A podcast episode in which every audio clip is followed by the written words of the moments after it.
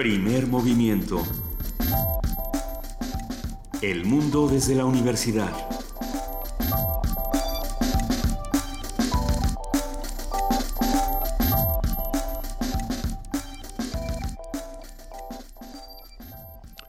Buenos días, son las 7.6, 7.7 de la mañana, esto es primer movimiento, estamos en Radio UNAM y em, iniciamos la semana eh, trabajando con todo lo que ha ocurrido en las últimas semanas, dando seguimiento a las principales noticias. Hola Luisa Iglesias, ¿cómo estás? Hola querido Miguel Ángel Quemain, ¿cómo va todo este lunes? Bien, fíjate que el fin de semana... Eh, gran parte, prácticamente toda la prensa nacional dedicó eh, sendas páginas a Rulfo en, en, las, en los suplementos culturales y me parece que, bueno, finalmente a veces la mezquindad que se tiene con la literatura y con la cultura en las en los principales periódicos nacionales ahora sí este rindió frutos con visiones interesantes, visiones diversas y desenterrando mucha arqueología crítica sobre sobre Rulfo que mañana cumple 100 años. Mañana son 100 años de Rulfo. ¿Qué nos recomiendas leer, querido Miguel Ángel? No, bueno, toda la obra de Rulfo, El Gallo de Oro, los cuentos del Llano en Llamas. Por supuesto. Y Pedro Páramo. obviamente la obra de Rulfo, pero de todos estos textos que salen alrededor, ensayos y demás que te llamen la atención. Hay una biografía muy importante de Alberto Vital que ahora este, se reedita, que es muy importante. Están las exposiciones que la Fundación Rulfo ha generado en torno a, la figura de la figura de Rulfo. La página es una de las páginas más importantes. Tenemos la página de la UNAM, cienrulfo.unam.mx, que es una que es un espacio muy importante que ha desarrollado nuestros investigadores y bueno, los suplementos que dedicó la jornada semanal, Reforma, eh, La Razón, eh, los, los, principales periódicos eh, Milenio son son muy importantes, Confabulario del Universal, son verdaderamente interesantes, importantes y con nuevos puntos de vista sobre la literatura de Rulfo. Y yo no sé, pasando un poco a las notas internacionales, qué tanto los que nos escuchan o los que trabajan en ciertas organizaciones, en ciertas empresas, se habrán quedado como Pedro Páramo este fin de semana cuando este, este virus, esta entidad perniciosa, mejor conocida como WannaCry, llegó y le quitó el internet, los archivos, las contraseñas y por supuesto la información personal a muchas personas que de pronto se sentían como viviendo entre fantasmas. Yo no sé. Sí, sí, justamente nosotros aquí en Primer Movimiento estábamos trabajando la semana pasada un, preparando un material en torno a este tema que es el tránsito cibernético, que es una parte fundamental, que es algo que se veía venir, la protección de datos personales, la adquisición de, servidores eh, que abarcan datos de, millones de personas en el, en el planeta y que se comparten de una manera ya este sin, sin ninguna limitación. Sin ninguna limitación y estará interesante analizar qué es exactamente este este, este mecanismo que utiliza WannaCry y no solamente eso, cómo se resuelve o cómo ¿Cómo ha quedado resuelta una pequeña parte hasta ahora, que es lo que hizo este joven de 22 años que se llama Malware Tech, o bueno, así se llama él y un conjunto de, de jóvenes que se dedicaron eh, desde casa, ahora sí que desde sus computadoras empezaron a ver qué estaba pasando con, con el virus, cómo se podía combatir y lo lograron prácticamente por, por error, no por error, pero los llaman los, los héroes accidentales. Sí, los héroes accidentales. Eh, que precisamente lo que hicieron fue encontrar esta fisura que tiene Windows, encontrar encontrar de una manera muy interesante cómo estaba operando el WannaCry. Lo que hicieron fue que detectaron eh, un sitio que no existía, por así decirlo, a donde se estaba refiriendo toda esta información. Al comprar este sitio lo volvieron un sitio real, es decir, que existiera. Eh, está complejo, lo, lo vamos a ir platicando mejor parte, por partes para que esté más, más claro y más sabroso pero no está resuelta la situación del todo. Entonces los que los que tienen su, su computadora que no es eh, Mac o que tienen Windows o que tienen Android, actualicen, sean pacientes, vamos viendo entre todos cómo se resuelve esta situación que le tocó por supuesto a Inglaterra, le tocó a Rusia, le tocó a España, le tocó a México, a Estados Unidos. Le tocó a Macron antes de que fuera tan ¿no? ya Macron ya es presidente, ¿qué tal esa? Sí. Ya Macron es presidente, pero le tocó, le tocó el, el acoso cibernético en sus, en todos sus archivos de campaña y las cuentas personales fueron bloqueadas, ¿no? Muchísimas cosas van a seguir ocurriendo en nuestro país, van a seguir ocurriendo en el mundo, así que si les parece bien, vamos a contarles qué va a ocurrir el día de hoy y seguimos con todas estas cosas, querido Miguel Ángel. Sí, bueno, vamos a arrancar con el tema de, todos los lunes que es ciencia y hoy vas, hoy será el método científico que Sergio de Regules, divulgador y coordinador científico de la revista Como ves de la UNAM, eh, platicará con nosotros. Vamos a tener una nota interesante, es una nota nacional doble sobre la inseguridad y los más vulnerables. Vamos a hablar con el maestro Mario Luis Fuentes, profesor de la Facultad de Ciencias Políticas y Sociales de la UNAM precisamente. Y vamos a, él, también es investigador del Programa Universitario de Estudios del Desarrollo. vamos a ver qué nos tiene que decir sobre toda esta información. Sí, dirigió México Social, dirige México Social, que es, una revista muy importante en este terreno, ¿no? ¿Te toca la poesía necesaria, Luisa? Sí, me toca la poesía necesaria, entonces... ¿Eh? ¿Muchos bits de poesía? No, ahora no tengo bits, ahora tengo bitcoins que, me pidieron en mi teléfono. No, no es cierto. Pero tenemos poesía de, de, de muchos colores. Me parece que sería interesante algo para los maestros.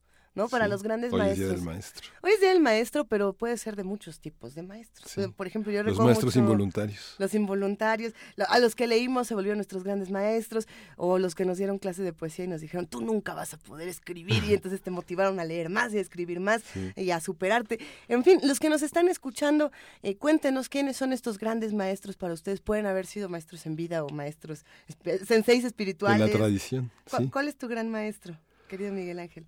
Pues mi gran maestro. sí, está muy difícil. Sí, es toda una vida de, de gratitud, ¿no? Sí. Son, son digamos que como alumno la gratitud es la, la relación fundamental que uno tiene con los maestros. ¿no? vamos a fuiste maestro de, de, muchos alumnos, querido Miguel Ángel. Sí, he sido, sigo siendo maestro aquí en, nuestra, en nuestra, máxima casa de estudios. Eso, Miguel Ángel Quemain es nuestro maestro el día de hoy, lo felicitamos, lo celebramos y celebramos a todos los que, los que le van a entrar el día de hoy, que además ah, es un día difícil para nuestra ciudad anoche, y esto nada más como un dato adicional, hubo un incendio importante en Walmart de Miguel Ángel de Quevedo y Avenida Universidad, y muchos redescuchas nos mandaron imágenes por mensaje de lo que estaba, de lo que estaba pasando. Parece ser que no pasó nada pero fue fuerte, ¿no? Ver todas estas imágenes. El día de hoy también tenemos una mesa del día, Miguel Ángel, sobre precisamente José Manuel Mireles y las autodefensas. Sí, va a estar Juan Salgado, el doctor Juan Salgado, que es profesor e investigador del CIDE, y Enrique Alcázar, que es periodista, conductor del noticiero Huemen Noticias de Radio Nicolaita, estación de la Universidad Michoacana, que tienen un panorama pues muy amplio de lo que ha pasado en los últimos años en, en Michoacán y que que ahora la salida de Mireles reviva muchas cosas que tienen que ver con la participación de la sociedad civil laica y no laica en la, en la construcción de su propia seguridad. Hijo, ¿no? Y es difícil, lo, lo estábamos hablando fuera del aire, antes de que empezara el programa, eh, entender lo que ocurre con Mireles, uno, uno no puede ponerse de un lado o del otro, ¿no? Uno tiene que estudiar esta información eh, de una manera muy particular, porque sí, sin duda, todos los ángulos son complejos y todos tienen razones diferentes para hacerlo. Aunque, el único, aunque el lado fundamental es el de la ley. ¿no? ahí. Eh, ahí. Entonces vamos a ver, porque cuando hablábamos, por ejemplo, de las leyes, son diferentes analistas los que nos dicen, pues el problema es institucional, ¿no? Entonces, ¿qué pasa con todas estas noticias? Quédense con nosotros de 7 a 10 de la mañana, vamos a celebrar el Día del Maestro, vamos a platicar con, con muchísimas personas y una de ellas es nuestra maestra Edith Zitlali Morales. Ella es subdirectora ejecutiva de la OFUNAM y todos los lunes nos da toda una clase de cómo escuchar esta música académica de una, de una manera completamente distinta. ¿Cómo estás, Edith? Buenos días. Querida Luisa, muy buenos días. Miguel Ángel, felicidades. ¿Cómo están, amigos? Muy bien, aquí listos para escucharte. Muchas gracias, chicos. Pues precisamente, querida Luisa, me sumo, me sumo a esta celebración del Día del Maestro y bueno, pues a mi manera quise hacer un homenaje a todos los docentes, los profesores, los académicos y justo cuando pensé en esta palabra académicos, mi mente fácilmente evocó una pieza de Johannes Brahms la ah. obertura al festival académico. Y digamos que esto fue lo que me dio la pauta para la curaduría de hoy. Así que durante nuestro programa escucharemos cuatro hermosas oberturas. ¿Les parece bien? Excelente. ¿Cuáles son estas cuatro, Edith? Bueno, pues rápidamente, Luisa, recordemos que la obertura es una forma de composición. La palabra es de origen francés y su traducción literal significa apertura. Como les decía, primeramente vamos a escuchar la obertura al Festival Académico, o también conocida como Obertura Académico Festiva. Les cuento. En 1879, la Facultad de Filosofía de la Universidad de Breslau le otorga a Brahms el título de doctor honoris causa. Lógicamente Brahms pues estaba súper contento y su manera de agradecer este nombramiento fue haciendo lo que mejor sabía hacer, es decir, componiendo algo de música. Esta obertura está construida con algunas melodías estudiantiles alemanas y bueno, se cuenta que Brahms era muy bromista y que él mismo decía que esta obertura era un popurrí de canciones de taberna estudiantil al estilo de Supé. ¡Ah, qué maravilla! La verdad es que eh, esta pieza tiene una elaboración sinfónica muy completa, muy rica y particularmente tiene una orquestación muy grande. Es de las obras de Brahms que más instrumentación requiere. Espero que la disfruten. Excelente. La segunda obra que hemos seleccionado, pues no es exactamente una obertura, vamos, no tiene ese nombre en su partitura.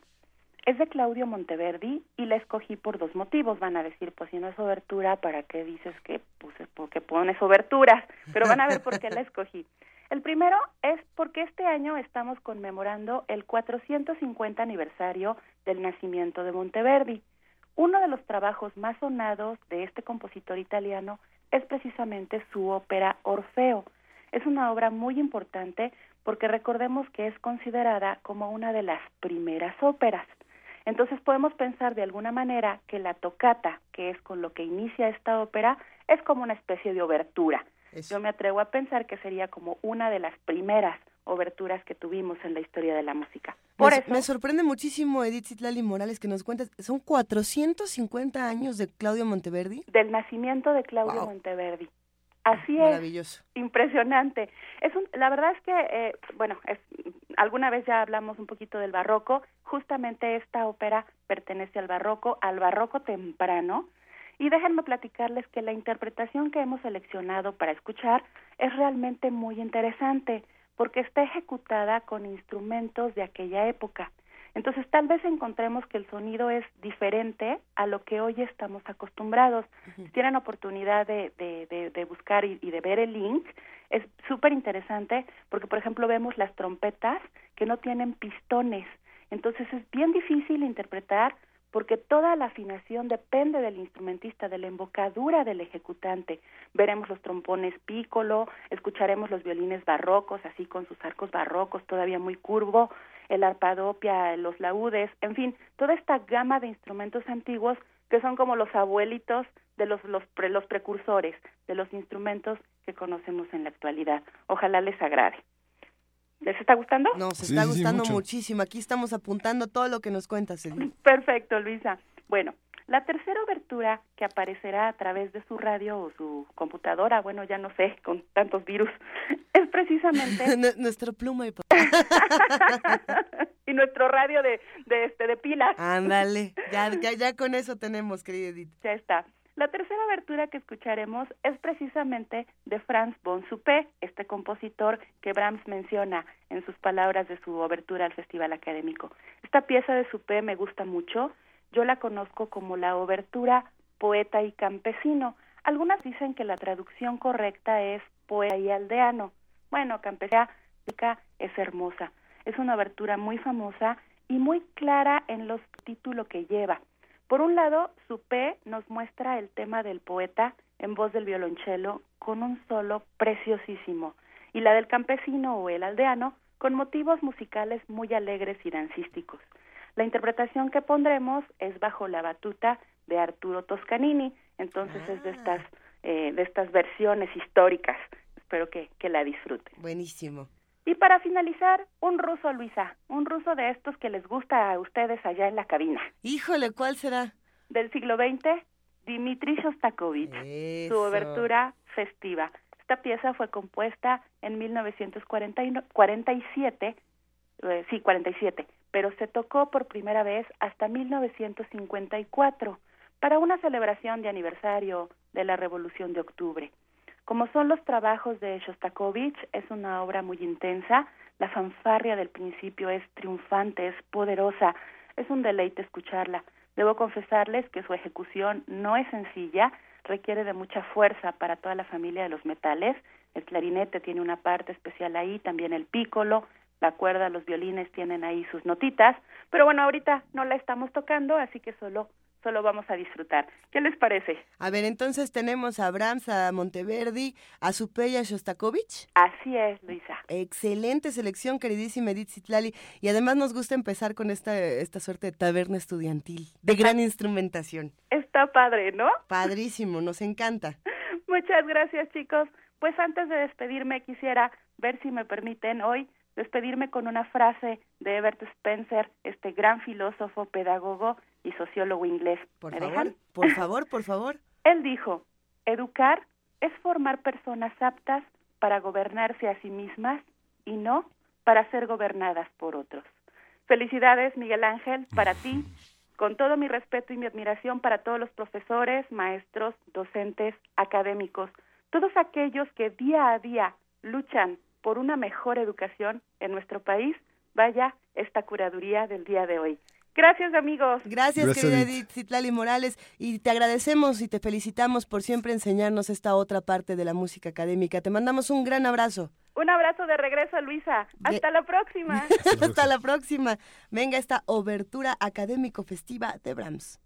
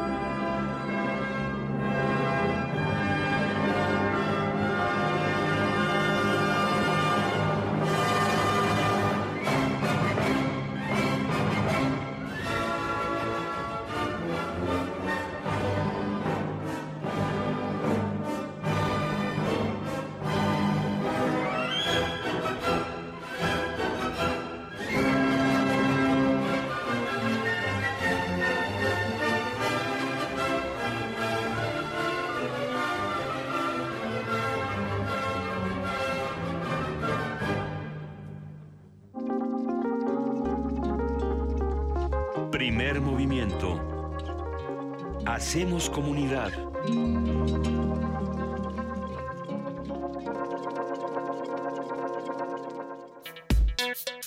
Lunes de Ciencia.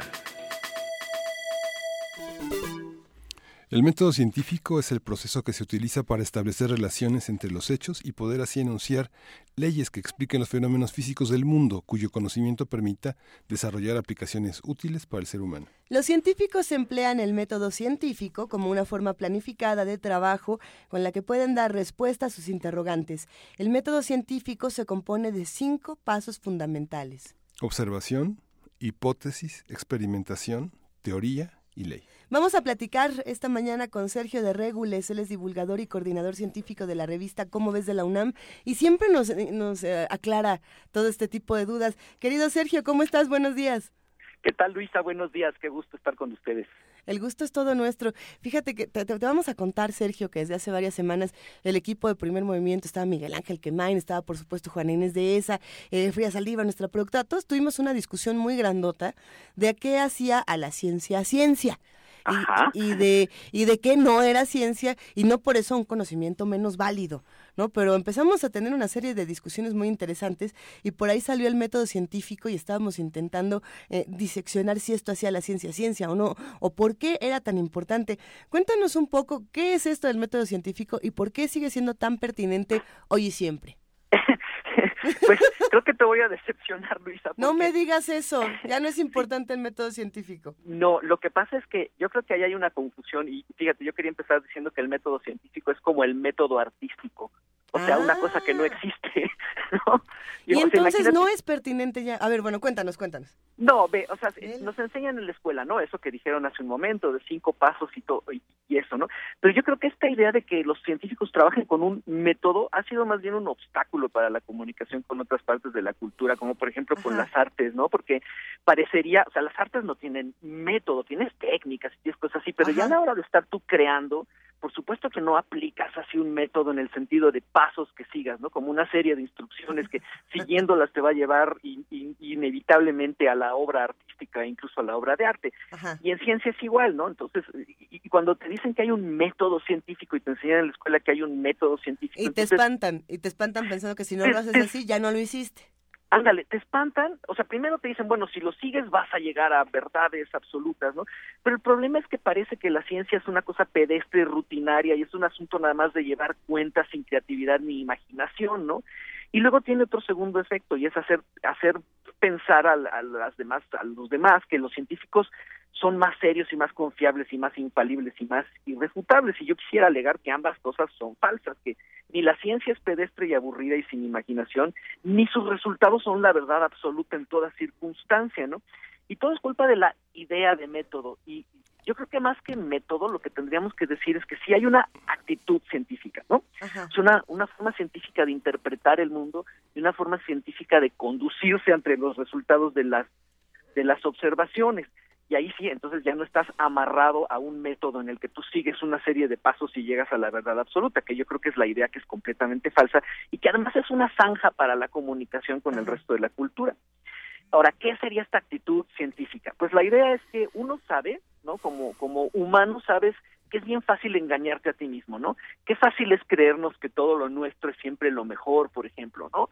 Eh, y cosas así y la subjetividad siempre interviene en nuestras interpretaciones del mundo. Entonces, la actitud científica empieza por una voluntad de minimizar, aunque no eliminar, no puedes, ¿no? De minimizar la subjetividad. Entonces, para eso tienes que ser capaz de poner en duda tus propios gustos, tus propias ideas, eh, siempre con, eh, con la posibilidad de que de considerarlos que a lo mejor son prejuicios, ¿no? Entonces tienes que tener siempre claro que a lo mejor tu, tu idea más cara, la que más amas, la que más te define, a lo mejor podría ser acabar siendo un prejuicio. Tienes que estar dispuesto a afrontar esa posible situación. Eh, entonces, por ejemplo, ves a los científicos que, aunque tengan gustos eh, de formaciones, eh, prejuicios y todas estas cosas, pues lo que hacen es tratar de ponerlos en duda, aunque por supuesto que tropiezan como todo el mundo a veces, ¿no? Y, y eso te lleva a que cuando observas el mundo y quieres saber si algo es verdad en el sentido científico o no, no te basta con que suceda una sola vez, ¿no? Por ejemplo, si tú crees en la homeopatía o en una cosa así, eh, este, tú dices, pues mi tía fulanita se curó con este método de medicina alternativa y con una vez que suceda te basta para creer y jurar por, por ese método. Y uno como científico dice, bueno, sucedió una vez, eso no quiere decir que vaya a suceder siempre. Entonces necesitas repetir las, las, los resultados de una manera muy controlada hasta convencerte de que ya no son ni tus prejuicios, ni los errores de tus eh, eh, experimentos, ni las fallas de tus instrumentos lo que te está llevando ese resultado. Esto se ocurre, por ejemplo, con los medicamentos alopáticos, ¿no? Que tienen exactamente, con la medicina claro, con un tratamiento de medicina científica se prueba pues hasta el cansancio, ¿no? Entonces por eso se usa eso de los grupos de control, en el que tienes un grupo de pacientes a los que les das el tratamiento y otros a los que les das una cosa igualita al tratamiento, pero que no es el tratamiento, sin que nadie sepa cuál es cuál, y entonces luego ves quién sí se, quién sí tendió a curarse y quién no, justamente para no, para tratar de evitar para tratar de soslayar la, las subjetividades que puede haber en el experimento. Entonces lo repites controladamente y todo eso. Y luego la otra cosa es la interpretación, ¿no? Cómo interpretas lo que ocurre en el mundo. Y la idea central es, todo ocurre por alguna causa, aunque no la sepamos. Entonces, cuando yo veo que sucede algo y me convenzo de que sí sucede, entonces hay que encontrarle una causa material, digamos. No, no, no vale meter milagros, no vale decir esto sucede porque sí o este sucede esto sucede porque bajó un dios de la máquina en el teatro y, arregló las situaciones, ¿no? Eh, y, todo tiene una causa y el mundo además es modelable. Siempre puedes imaginarte un mecanismo por el cual están sucediendo los efectos. Y en resumen, la actitud científica, que yo no diría método, ¿no? No hay, no hay una serie de pasos, simplemente una forma de conducirse ante el mundo. En resumen, es el científico aspira a explicar el mundo sin milagros y sin subjetividad y lo chistoso es que los milagros son la parte fácil. ok. La, teoría, de, la, teoría de las revoluciones científicas, Sergio, marcó una, un, un, paradigma importante en la concepción del método científico, que es de algún modo a lo que refieres. Sí, te digo un poquito bajito, Miguel Ángel. Sí, la, la, de Thomas Kuhn, la, ah, estructura de, las revoluciones científicas marcó todo un paradigma nuevo en las, en las ciencias. Y lo mismo toda esta cuestión del pensamiento complejo de Edgar Morin, o Edgar Morin, como lo conocen los que pronuncian tal cual se escribe. Exactamente, no eh, eh, lo, que reveló Kuhn en los años 50 es Kuhn era físico y se metió a estudiar la historia de la, de la física. Entonces la idea en ese momento es eh, acerca de la ciencia era un poco la que nos siguen enseñando en la escuela, ¿no? La ciencia va acumulando resultados y va avanzando inexorablemente hacia la verdad absoluta, eliminando este eliminando supersticiones y cosas de esas. Y Kuhn se dio cuenta estudiando la historia de la ciencia que los adelantos, los cambios en la ciencia nunca ocurrían así que no era cierto que una nueva teoría completara la que había antes este, o, simplemente la eliminara para ponerse ella y, explicar más cosas, sino que ocurría otra cosa muy interesante y era que cuando tú cambiabas de una teoría a otra, no era simplemente un aumentar tu conocimiento, sino un, un cambio total de, de, de, perspectiva y un cambio total de dimensión, al grado que las teorías sucesivas no se podían ni siquiera comparar, ¿no? O sea, si te ponías en el marco de referencia de una, no entendías nada lo de la otra, así fuera, así fuera la más antigua, la más moderna, no simplemente no se podía ni siquiera comparar. Entonces Kuhn elaboró a, partir de sus observaciones históricas como un mecanismo mediante el cual ocurre el cambio científico y se dio cuenta de muchas cosas o, él alegó, digamos, muchas cosas. Por ejemplo, el conocimiento científico no es acumulativo, no va sabiendo cada vez más, sino va sabiendo cada vez distinto, ¿no?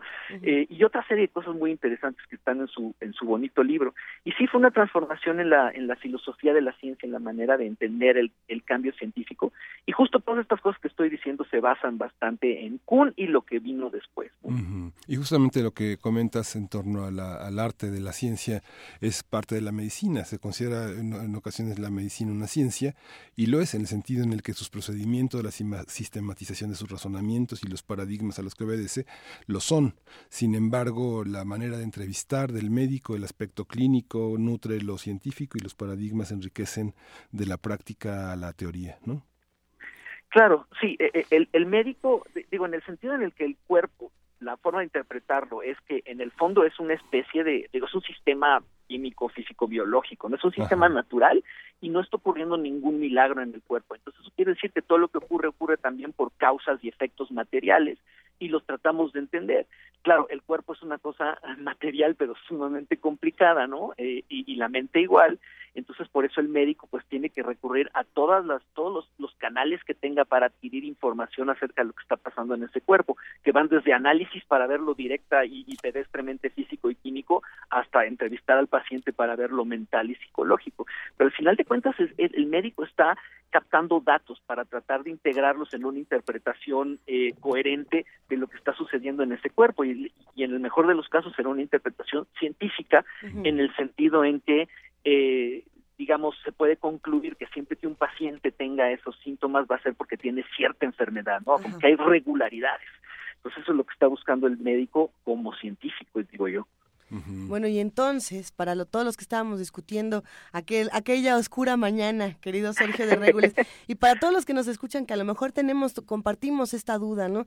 ¿Qué vuelve ciencia a la ciencia? Si, si el método científico ya nos está quedando cortito y a lo mejor nos parecía pertinente por, por también la, diversión, supongo, y el regreso a esta, a esta infancia juguetona con el conocimiento, si, si no es por ahí, ¿qué define a la ciencia como ciencia? Pues mira, ese, fue, ese es, un problema tremendo para la filosofía de la ciencia y Karl Popper en los años 40 es un filósofo de la ciencia ya un poquito viejito según dicen mis amigos filósofos, pero digo, él propuso una forma de distinguir lo que el conocimiento científico del que no es científico.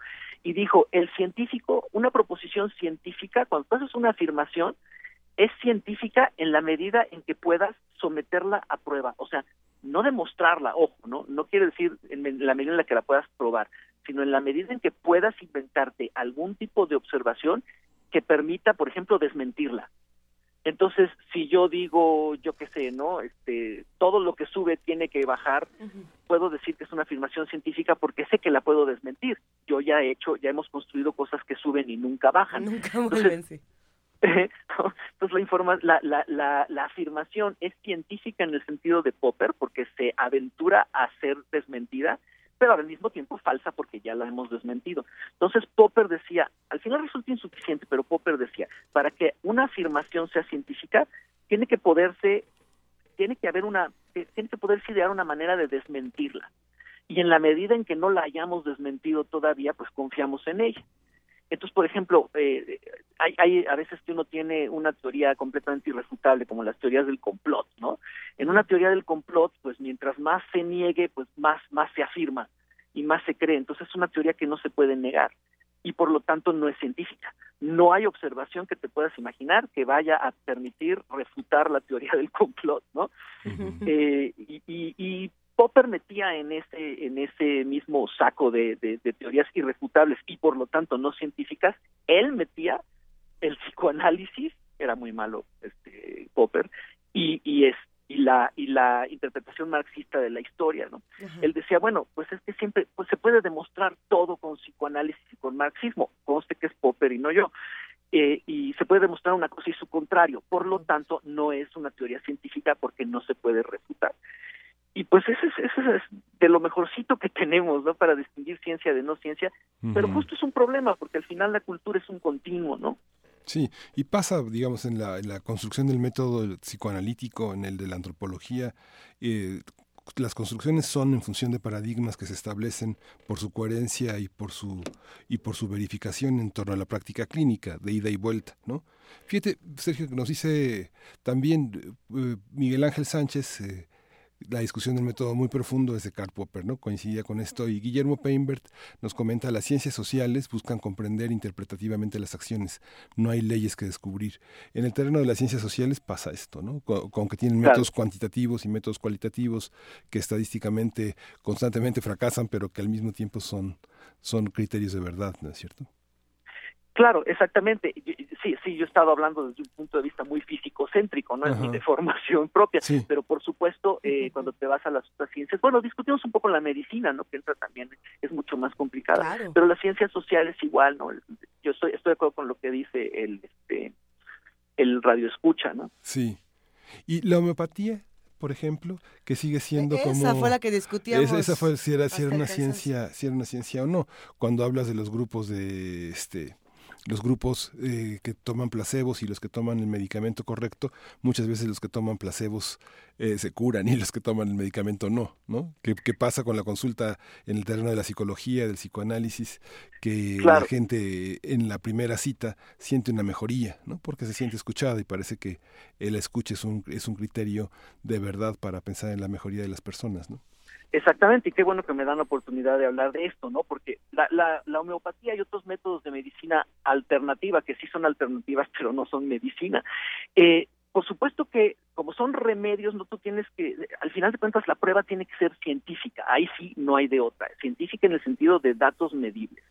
Y lo que resulta una y otra vez cuando se hacen mediciones propiamente científicas de muchos de estos métodos, incluyendo, me temo, la homeopatía, lo que sale es que eh, tú tienes dos grupos y sí, por supuesto, algunas personas se curan porque siempre hay, siempre habrá en un grupo grande de personas, personas que se curan espontáneamente por razones que habría que indagar, pero que no, que no entendemos. Entonces, por eso se ponen dos grupos distintos y no se trata de ver si en uno se curan y en otro no, sino, sino más bien en ver si en uno se curan significativamente más que en el otro. Eh, Y lo que sucede con la, con la homeopatía y muchos de estos métodos alternativos es que se curan igual o menos, ¿no? Eh, perdón, no, se curan no se curan significativamente más que el grupo de control y eso quiere decir que el tratamiento no está haciendo nada, que se están curando los que se curan espontáneamente por por otras causas. Si a unos no les das nada y a otros sí les das y, y están en exactamente las mismas condiciones fuera de eso y, y se curan en la misma proporción, quiere decir que el tratamiento no está haciendo nada. Claro que en el grupo al que les das tratamiento va a haber gente que se cura, pero en el grupo al que no le diste nada también hay gente que se cura por razones que no entendemos. Y el chiste sería ver si en los del tratamiento hay muchísimos más o significativamente más que se curan para concluir que el tratamiento está teniendo efecto. Y todo parece indicar, según me dicen, ¿no? Y hay estudios, y hay meta, meta estudios y cosas así. Y la homeopatía en particular parece que no da mucho resultado. Estamos eh, recibiendo algunas llamadas y algunos mensajes, Sergio. Hay que, hay que comentar, a ver, no estamos condenando ni satanizando ni tampoco dándole mayores virtudes a, la ciencia o a la no ciencia o, no estamos tampoco criticando eh, todos estos conocimientos. Estamos nada más charlando de ellos. Por aquí nos dicen, no, no, ahora sí que no le tiren tan feo a la, a la homeopatía. Eh, pues mira, sí, Claro, lo que pasa es que ahí sí no es cuestión de interpretación y de decir, este, digamos, no es como no es como si estuviéramos discutiendo la religión y la ciencia, son cosas muy distintas. Aquí, perdón, pero un, un tratamiento médico que te cura es, es una cosa sometida completamente a la, a, la, forma de conducirse científica y todo parece indicar que no jala. Entonces yo diría que en ese caso sí se puede criticar desde el punto de vista científico. Ahora, si uno quiere pensar que, que, que este, la homeopatía le aporta otro tipo de cosas, eh, no sé, de espirituales, psicológicas, pues adelante, pero yo creo que en este caso sí sería una, un asunto que le compete a la ciencia y, y a la forma de proceder de la ciencia. Eh, si estuviéramos hablando de otra cosa, pues no, definitivamente no se puede decir que el conocimiento científico sea mejor en ningún sentido moral ni nada que los otros, pero creo que aquí sí sería una cuestión que le compete exclusivamente a la ciencia. Se pone muy emocionante cuando hablamos de estas cosas tan controvertidas, querido Sergio de Regules. ¿Qué otra, por ejemplo? La homeopatía siempre ha estado en el foco de, este tipo de discusiones. La acupuntura es otra, por ejemplo. Pero ¿qué, qué, otras eh, ciencias o no ciencias o qué otras de estas disciplinas se han visto en controversias tan grandes? Eh, pues mira, incluso resultados eh, que, empiezan siendo científicos, ¿no? Que hay científicos, digamos, legítimos metidos en el, en, reconocidos internacionalmente que de repente hacen experimentos y hacen afirmaciones que luego no se sostienen, pero ellos siguen insistiendo. Por ejemplo, en 1980, un, eh, un me parece que era un, científico francés que se llamaba Benveniste, eh, hizo unos experimentos en los que concluía que el agua, cuando tú le disolvías una sustancia y luego se la quitabas, el agua conservaba una memoria de que había tenido esa sustancia diluida, aunque ya no contuviera la sustancia. Y eso, por ejemplo, parecía confirmar el principio fundamental de la homeopatía, que es yo a esta, a esta agua le pongo una sustancia y luego se la quito por completo y el agua se queda con poderes curativos. El problema es que al poquísimo tiempo, con experimentos cuidadosos, eso eso se cayó, ¿no? Y entonces lo de la memoria del agua murió. Por la misma época, no, es cierto, como 10 años después, dos eh, químicos, y Fleischmann, eh, publicaron un artículo científico propiamente arbitrado y pasó todos los filtros y todo eso en el que decían que básicamente que podías obtener fusión nuclear, que es un proceso, el proceso por el que funcionan las estrellas, lo podías obtener prácticamente en cualquier laboratorio con materiales muy sencillos. Y eso quería decir que estaba a la vuelta de la esquina energía limpísima y abundante y prácticamente gratuita y será muy emocionante. El problema es que cuando la comunidad se volcó sobre esos resultados y los analizó y les aplicó la, la aplanadora de la actitud científica, inmediatamente se encontraron problemas con los experimentos de Pons y Fleischmann y, y el asunto se cayó y es una lástima porque no tendríamos, dejaría de haber, híjole, hasta guerras y si, si de veras hubiera sido verdad lo que ellos proponían. Y lo chistoso es que muchas veces los mismos científicos persisten, insisten en, eh, en afirmar lo que ya nadie más cree, ¿no? Y al final de cuentas en ciencia eh, la verdad es consenso, ¿sí? no puede ser una, no hay, no hay una cosa que sea verdad porque es este esencialmente verdad, sino en la medida en que logres convencer a tus a tus colegas, gente súper exigente, lo que tú digas será aceptado científicamente o no. Y como Ponzi Fleischmann y como Van Venist, muchas personas siguen insistiendo en sus ideas, aunque ya la comunidad las haya rechazado. Es muy interesante, hay un montón de casos, podríamos pasarnos aquí un ratote. estamos aquí disfrutando y, preguntándonos este asunto. La verdad es consenso. Es una gran frase que nos podemos quedar el día de hoy. La, verdad es una cuestión consensual y es parte de la, es parte de las críticas que se hacen a las a las reducciones en torno al pensamiento democrático, ¿no? Que Oye, ahora no oigo nadita. La verdad de la mayoría parece ser la verdad consensual, ¿no? Eh, sí, la verdad consensual, pero ojo, no la verdad de la, no la verdad democrática en el sentido de que ponemos a todo el mundo a votar para ver si, si sí o no, sino más bien quien vota es una comunidad de especialistas sumamente exigentes, ¿no? y, y, y, ahí sí, entonces la ciencia sí es, eh, la verdad en ciencia es el consenso, pero el consenso de un montón de gente súper exigente. Y por ejemplo, no es el consenso de todos los científicos, sino de la comunidad pertinente, ¿no? Si tú si tú quieres eh, proponer que la los los dinosaurios se extinguieron porque eh, cayó un meteorito en la Tierra hace 65 millones de años, no tienes que convencer a los a los eh, físicos nucleares ni tienes que convencer a los ingenieros aeronáuticos, tienes que convencer a los geofísicos y a los paleontólogos y a los astrónomos. y si no los convences, pues pues ni hablar, ¿no?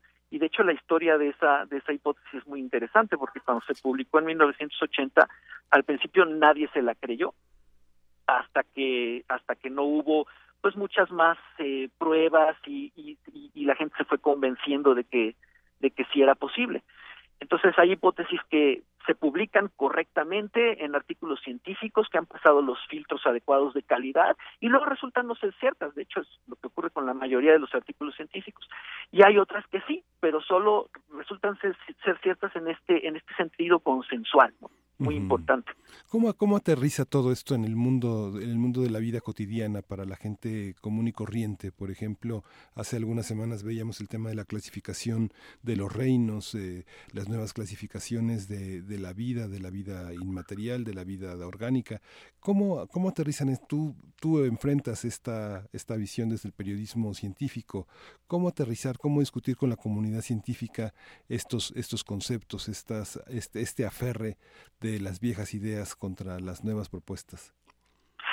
Eh, pues eh, en la vida cotidiana te, puede ser muy útil esta esta actitud, ¿no? Ahora hay muchos de los resultados de la ciencia que pueden ser sumamente interesantes y a las personas a quienes les interesa entender cómo está organizado el mundo desde el punto de vista material les pueden interesar pero sin tener ninguna aplicación directa a la vida cotidiana, ¿no? Posiblemente es el caso de los reinos en la biología, eh, también el caso de la extinción de los dinosaurios, en realidad en tu vida cotidiana no va a afectar nada, simplemente te maravilla saber ciertas cosas.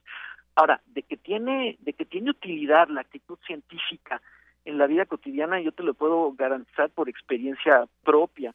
Incluso por allá en algún, en algún libro me acordaba yo de una, de una experiencia de una vez cuando de chico tendría yo 12 años y, y nos llamó un amigo y a mí, una niña vecina, ¿no? Que nos gustaba a los dos y este, Hijo.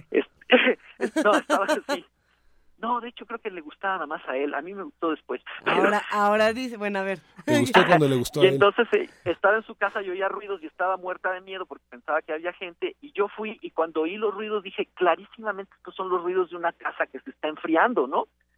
Porque yo ya medio sabía que esas cosas pasaban, entonces que los muebles y las casas se hacen crack, crack al atardecer porque simplemente se están enfriando y se están contrayendo térmicamente. ¿Le quitaste el gusto fantasmal a tu amigo Sergio de Regules? Fíjate que, mira, estaba, mi amiga estaba aterrorizada, entonces le quité el miedo. Ah, bueno. Velo así. Le, descubrí, le descubriste otros miedos. Eh, ándale, le, revelé otro, ¿no? Casa un día se puede caer por estarse calentando y enfriando todos los días, ¿no? Está, buenísima esta charla, Sergio de Regules, lo estamos gozando muchísimo. Habrá que habrá que preguntarnos a partir de ahora qué se hace, eh, sobre todo aprovechando que es Día del Maestro y que estamos dedicando parte de este programa a celebrar el conocimiento y, y el acto de enseñar. ¿Qué hacemos con este método científico y con esta separación de lo que es ciencia, de lo que no es ciencia? ¿Cómo lo enseñamos? ¿Qué decimos a los jóvenes? Pues mira, tal vez lo mejor sea decirles que o enseñarles una ciencia que es un continuo con el resto de la cultura y que de hecho tiene grandísimos parecidos con la con la creación, con la creatividad artística. En la ciencia también necesitas imaginación y también eh, necesitas eh, volcarte, imaginarte cosas locas muchas veces, no igual que en el arte y, y también igual que en el arte llega un momento en que necesitas talacha y, y, y disciplina pero en las artes es igual. Entonces yo pediría que, que no se enseñe tanto la idea de que hay un método científico que distingue a la ciencia, ¿no? A lo mejor a la ciencia la distingue el que no te, el que prefieres las observaciones cuidadosas incluso a tus propios gustos, pero al final de cuentas, como en otras áreas de la cultura, lo que tratas es de organizar tu experiencia, ¿no? Simplemente es una forma que tiene la particular, la particularidad de organizar tu experiencia de la manera menos subjetiva posible pero de todas maneras es un continuo con el resto de la cultura y yo preferiría que se enseñara así, que se dejara a los chicos pensar e imaginar e interpretar el mundo, ¿no? Con eso, bueno, con queda, queda, queda, digo, queda, queda la discusión un, un, comentario muy interesante es que bueno la homeopatía es una carrera que el Instituto Politécnico Nacional desarrolla y bueno el título de médico yo médico homeópata es una carrera este legítima. Es eh, que nos quedamos con esta idea de la, la, posibilidad de enriquecer los métodos y bueno este texto que debes, de, que debes de conocer Sergio que es esta parte de el hechicero y su magia de Claude Levi Strauss que viene en las mitológicas en la edición de Paidós no en la del siglo XXI que es fascinante porque finalmente no es la sugestión sino esta, esta parte de convertirse en un hechicero, en un médico en consenso con los demás. Los demás le dan la autoridad al brujo, al hechicero, al curandero, al doctor, al científico. De alguna manera también es otra parte, ¿no? Claro, la parte de la antropología, ¿no? También muy importante. Muchas gracias. Gracias, Sergio. Gracias chicos, hasta la próxima. Hasta la próxima. Todos a leer a Sergio de Regules, no solamente en la Cómo ves de la UNAM, sino en sus muchos libros que además todos disfrutamos aquí tanto en Primer Movimiento. Va un abrazo para Sergio de Regules y seguimos aquí en Primer Movimiento. Primer Movimiento.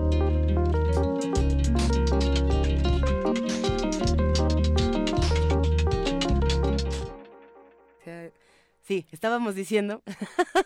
no, no, nos, no nos pescaron en el chisme. Lo que pasa es que nos emocionó muchísimo que Sergio de Regules desde un principio dijera, estos parámetros que tiene el, método científico ya no son suficientes, ¿no? Y están dejando fuera muchas otras expresiones y pensar en esto, en la verdad es consenso, pero también eh, la ciencia está llena de creatividad y, se relaciona tanto con el arte. Ay, qué enriquecedor empezar así la mañana, querido Miguel Ángel.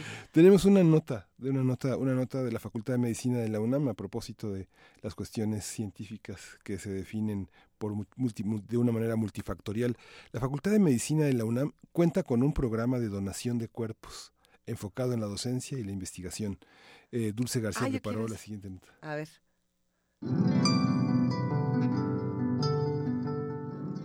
¿Alguna vez has pensado qué te gustaría que se hiciera con tu cuerpo al morir?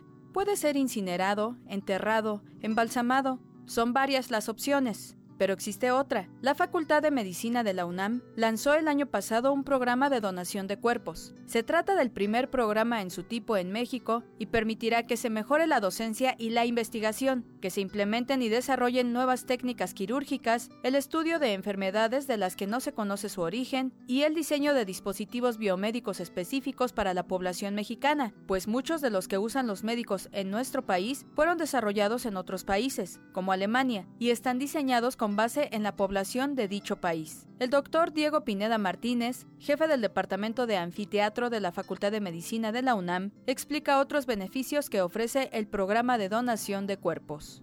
En cuestión de la docencia, en la Facultad de Medicina tenemos alrededor de 1.800 alumnos de primer ingreso y más de 12.000 que ya están en un posgrado, que están haciendo una especialidad médica. Todos ellos yo los puedo poner a practicar por ejemplo, en el caso de alguien que está haciendo la especialidad en cirugía y que lo que principalmente hace en su hospital son apendicectomías, entonces yo le puedo decir, ok, primero practica aquí, primero demuéstrame que ya estás apto y luego te dejo tocar a un paciente. Esto es un objetivo que no beneficia solamente al ámbito médico, porque de manera que yo tenga mejor gente preparada, esto también va a ayudar a la población. ¿Por qué? Porque va a haber menos complicaciones, va a haber eh, menos estancias hospitalarias. Anteriormente, la Facultad de Medicina tenía que trabajar con cuerpos que le prestaba el Instituto de Ciencias Forenses. Eso permitía que las investigaciones estuvieran limitadas porque los cuerpos llegaban ya con la autopsia realizada y solo estaban en la facultad por un periodo de un año y siete días. Entonces, imagínense que un investigador dedica parte de su presupuesto a cinco cuerpos y al final, antes del año siete días, reclamaron tres, se quedó con dos él como investigador no le van a volver a dar presupuesto y además un año y siete días es algo muy limitante. Pocos pocos investigadores pueden decir que, han realizado investigación en menos de un año y siete días. El programa cuenta con el principio de autonomía, que indica que las personas decidieron llegar a la Facultad de Medicina a firmar la donación por su propia voluntad. También se cuenta con el principio de anonimato, en el que se estipula que los familiares no deben saber en qué área específica de la medicina se usará el cuerpo del fallecido. El doctor Pineda Martínez explicó a Radio UNAM cómo es el proceso de donación de un cuerpo en nuestro primer paso es una comunicación con nosotros, que se comunique con nosotros por dos maneras. Una es por vía telefónica y otra es a través de nuestra página web. Al comunicarse con nosotros y manifestarnos su interés en el programa, eh, lo siguiente es agendar una cita. Lo que hacemos aquí es explicarles todo acerca del programa, para qué son los cuerpos, que son para investigación y para docencia, explicarles la parte legal y se van a su casa se llevan los documentos, lo consultan con su familia y posteriormente cuando ellos lo decidan regresan y donan su cuerpo. Vienen ya con sus testigos y vienen ya muy decididos. El programa de donación de cuerpos de la Facultad de Medicina de la UNAM cuenta con un comité que se encarga de asegurar que los cuerpos sean tratados con ética y dignidad. Si deseas saber más sobre el proyecto, puedes ingresar a la página web www.pdc.unam.mx. Para Radio UNAM, Dulce García.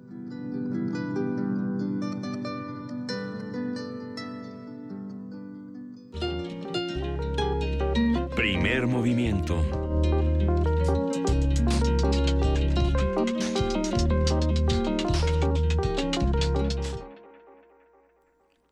Regresamos aquí a Primer Movimiento, ya son las 7.58 y regresamos con la curaduría musical de Edith Zitlali, justamente con los 450 años de Monteverdi, eh, Luisa. Así es, del italiano Claudio Monteverdi, 450 años y Forfeo. Vamos a escuchar esta tocata del barroco temprano y esperemos que la disfruten tanto como la hemos disfrutado nosotros. Va otro abrazo para Edith Zitlali Morales.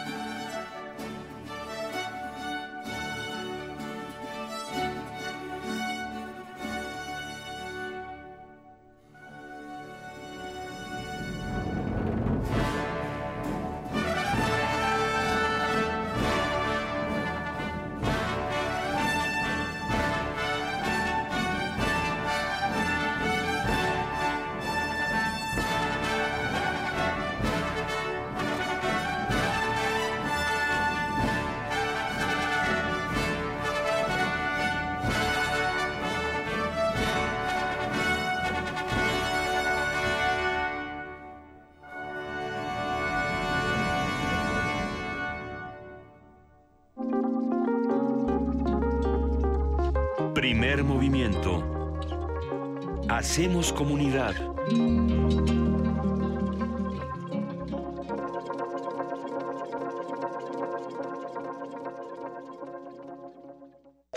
Corte informativo. La UNAM Leonardo Lomelí, secretario general de la UNAM, aseguró que la universidad asume el reto de redoblar esfuerzos para garantizar la seguridad de los miembros de la comunidad y de sus visitantes. Somos una universidad con campus abiertos que no está a salvo de la violencia y el debilitamiento del tejido social que afectan a nuestro país, pero que asume el reto de redoblar esfuerzos para garantizar la seguridad de los miembros de nuestra comunidad y de quienes nos visitan. No eludimos los problemas, los enfrentamos con determinación y transparencia. Tenemos la convicción de que la universidad podrá resolverlos de la misma manera que ha podido superar otras situaciones difíciles a lo largo de su historia. El proyecto Encuesta Nacional de los Factores Determinantes del Embarazo Adolescente, que encabeza Fabiola Pérez Baleón de la Escuela Nacional de Trabajo Social de la UNAM, busca obtener datos para comprender los factores asociados a este fenómeno que representa un problema de salud pública. Según el Instituto Nacional de Estadística y Geografía, el 7.8% de las adolescentes de entre 12 y 19 años tiene al menos un hijo. Nacional. La Fiscalía Especial para la Atención a Delitos Cometidos contra la Libertad de Expresión de la PGR inició una investigación por la agresión a siete periodistas ocurrida este fin de semana en la carretera Igual Altamirano en el estado de Guerrero. Elementos de la Procuraduría General de la República y del Ejército Mexicano catearon propiedades de los presuntos líderes de bandas dedicadas al robo de hidrocarburos en Palmarito, Puebla. El juez primero de distrito en Torreón, Coahuila, dictó una sentencia de 10 años en prisión y una multa de 12.276 pesos a Pablo Chávez Rosique, ex tesorero del municipio. Sin embargo, este se encuentra prófugo. A través de un operativo de revisión fueron descubiertas dos excavaciones en el penal de Reynosa, utilizadas como bodegas de armas, productos y herramientas. La Secretaría de Seguridad Pública ya realiza acciones para mantener el orden en el reclusorio.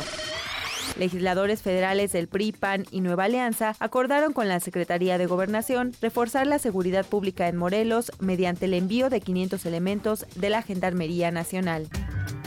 Economía y finanzas. Agustín Carstens, gobernador del Banco de México, afirmó que poco a poco se estabiliza el peso, no obstante a las caídas que ha registrado la moneda nacional y a que el dólar se vende al menudeo hasta en 15 pesos. Internacional. Estados Unidos y Japón pidieron convocar a una reunión de urgencia del Consejo de Seguridad de la ONU, luego del ensayo del lanzamiento de un misil por parte de Corea del Norte este domingo. La reunión se dará mañana martes. Madres opositoras al gobierno del presidente de Venezuela, Nicolás Maduro, protestaron frente a un comando de la Guardia Nacional Bolivariana a propósito de la celebración del Día de las Madres y en rechazo a las acciones del gobierno. Un día como hoy. En 2012 muere el escritor Carlos Fuentes, el autor de novelas como La región más transparente, La muerte de Artemio Cruz, Aura, Cambio de piel y Terra Nostra, recibió entre otros el Premio Cervantes en 1987 y el Príncipe de Asturias de las Letras en 1994. Hasta aquí el corte, en una hora más información. Escuchas XEUN Radio UNAM.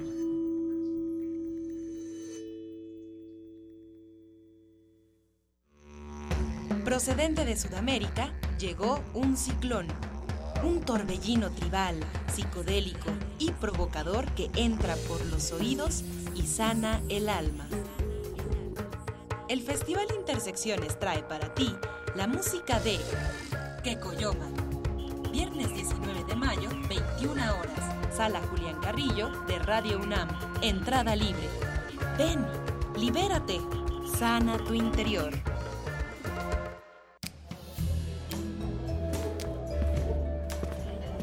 Qué raro.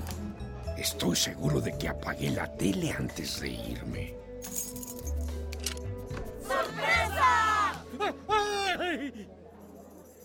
¿Qué no era esta la casa de Susie?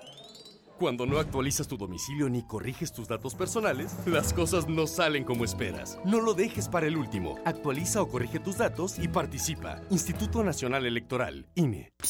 ¿Tienes planes para estas vacaciones? Pues no te quedes en casa.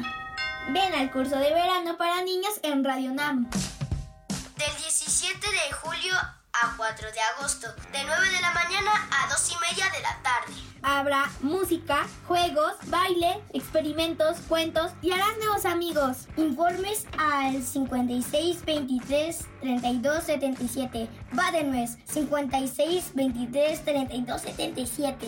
¡Hay cupo limitado! Ven y pásala estupefantástico. Fue el símbolo de la Guerra Fría y miles trataron de atravesarlo. Duró 28 años y cayó tan repentinamente como se erigió. Te invitamos a que asistas al Cineclub Radio Cinema. 28 años sin el muro de Berlín. Los miércoles de mayo, 6 de la tarde. Sala Julián Carrillo de Radio UNAM. Consulta cartelera en www.radiounam.unam.mx o comunícate al 5623-3271. Entrada libre. El Museo de Arte Carrillo Gil abre sus puertas a una muestra histórica, Orozco y los Teules. En ella recrea la exposición de 1947 del pintor y muralista José Clemente Orozco sobre la ocupación española de lo que hoy es México y que se montó en el Colegio Nacional. 43 de las 60 pinturas, dibujos y acuarelas que se exhibieron entonces están hoy en la muestra. El Museo de Arte Carrillo Gil se encuentra en Avenida Revolución 1500, San Ángel. En un mundo desigual e intolerante, ¿cuál es la línea que nos separa del otro? Sin margen. Borramos fronteras. Acompaña a Luisa Iglesias y conoce los ecos de la diversidad social. Todos los jueves a las 12 del día por el 96.1 de FM. Radio UNAM. Una degustación de ritmos y palabras para oídos cultivados y paladares exigentes. Sentencia. Al mal nacido, música. Al bien nacido, más. Aliméntate en los martes de poesía de Radio UNAM, que este mes se convertirá en una cata verbal con el ciclo Poesía Suculenta. Margarita Castillo, Mónica Mansur, Miriam Moscona, Yamile Paz Paredes y Elsa Cross. ¿No sabe usted que soy inmortal? Martes de poesía de Radio UNAM, a las 20 horas, en la sala Julián Carrillo de Radio UNAM. Adolfo Prieto 133, Colonia del Valle. La entrada es libre. Radio UNAM. Náhuatl, Mixteco, Maya, Celtal, Tzotzil, Zapoteco, Otomí. Las lenguas originarias de México reunidas en un espacio de interculturalidad. Calme Cali. Calme Cali. Acompáñanos a conocer las diferentes culturas indígenas de nuestro país en voz de sus hablantes. Todos los jueves a las 10 de la mañana. Retransmisión domingo 15.30 horas. Por el 96.1 de FM. Radio UNAM.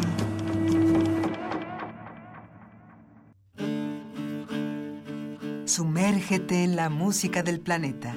Encuentra las perlas acústicas en el Mapamundi. Salpicadas desde Radio Nacional de España, Mundofonías. Una producción de Juan Antonio Vázquez y Araceli Zigane, creada para divulgar los ritmos del mundo. Sábados, 6 de la tarde, por el 96.1 de FM. Radio UNAM. Ballets de todos los tiempos. Música medieval, barroca, moderna. Los sonidos que hacen mover al cuerpo en un solo programa. Diáspora de la danza, lunes a viernes a las 6.40 de la mañana y su retransmisión a las 3 de la tarde. Por el 96.1 de FM. Radio UNAM.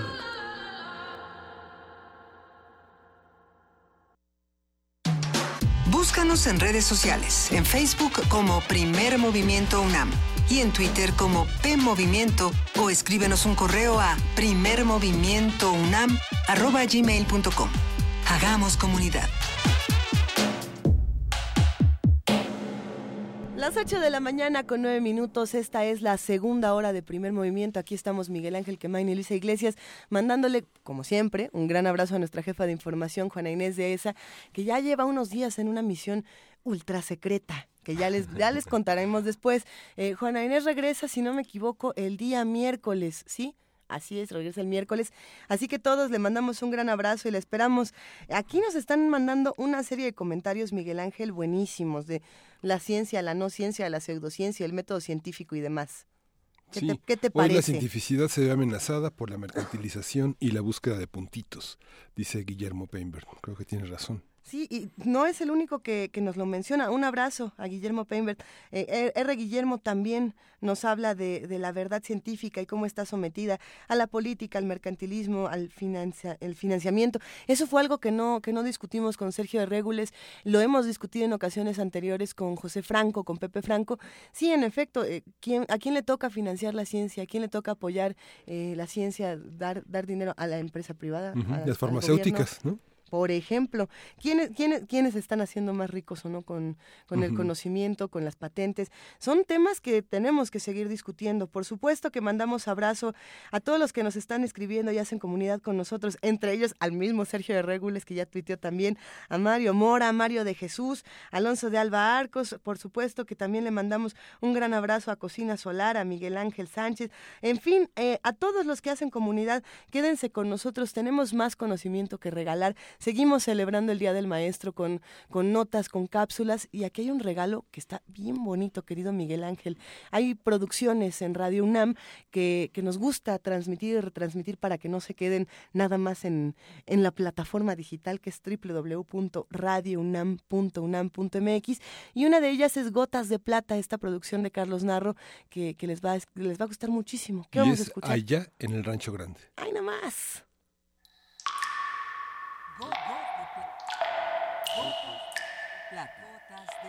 Gotas de plata.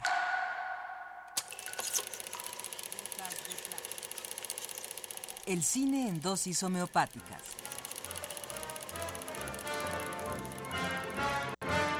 Con Carlos Narro.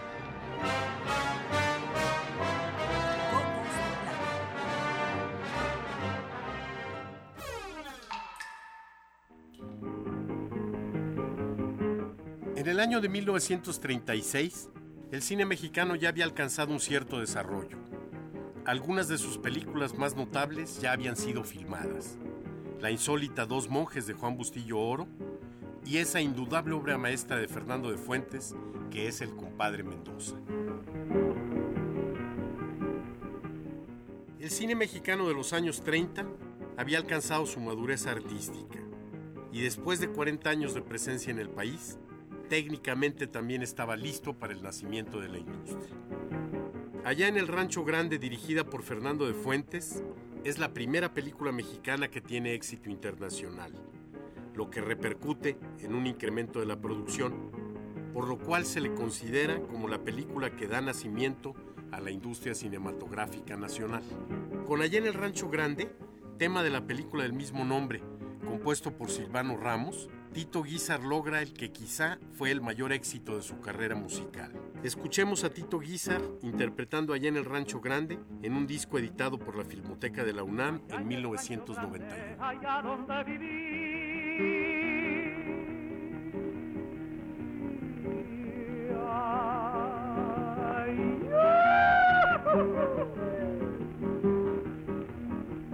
Había una rancherita que alegre me decía, que alegre me decía. ¿Qué te decía, manito? Te voy a hacer tus calzones. ¿Cómo? Como los que usa el ranchero. Seguro. En los comienzos de lana. Y luego los acabo de fuero. Allá en el rancho grande, allá donde viví.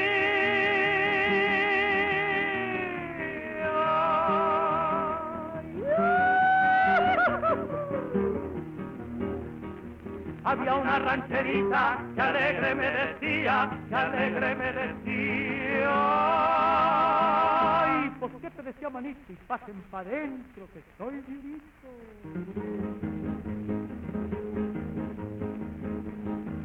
El gusto de un buen ranchero, igual es tener su buen caballo de Buriano, pasearlo por la mañana y luego darme la vuelta al vallado.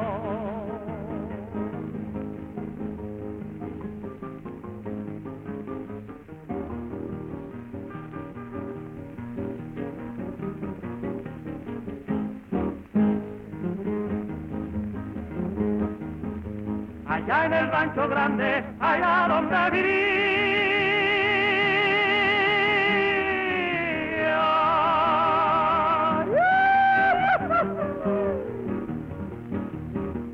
había una rancherita que alegre me decía, que alegre me decía.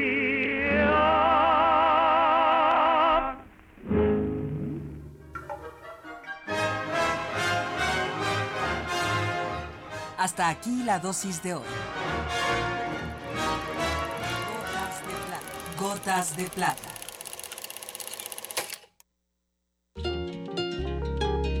Primer movimiento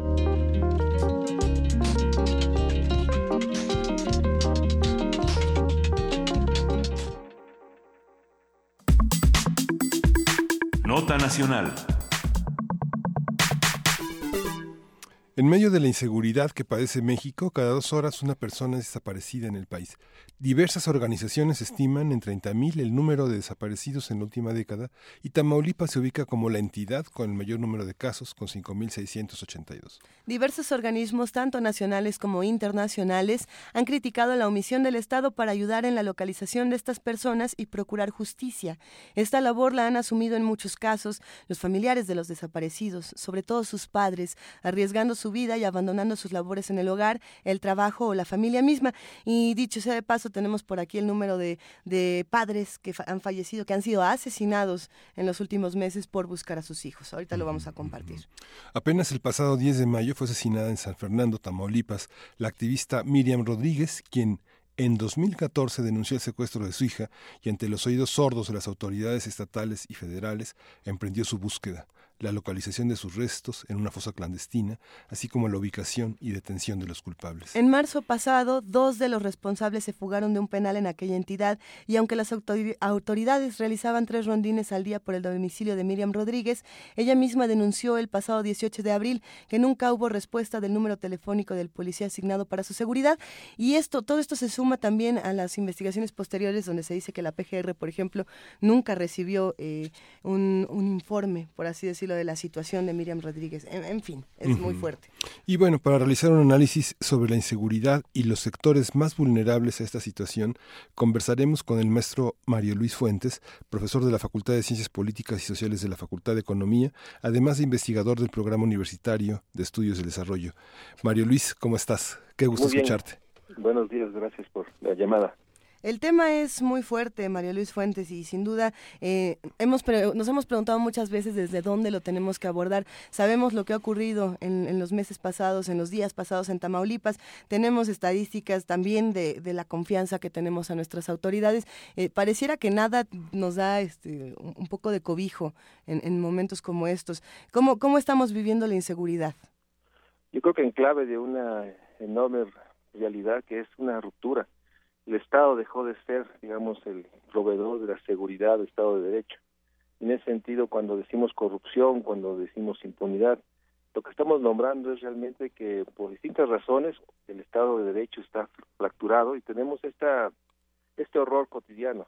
No solo los crímenes que suceden día a día, sino también la evidencia que aquellos que son consignados en las cárceles, pues tenemos también las imágenes de la ruptura, ¿no? Cárceles que son espacios tomados por los criminales, con lo cual te habla de la profunda ruptura que estamos viviendo.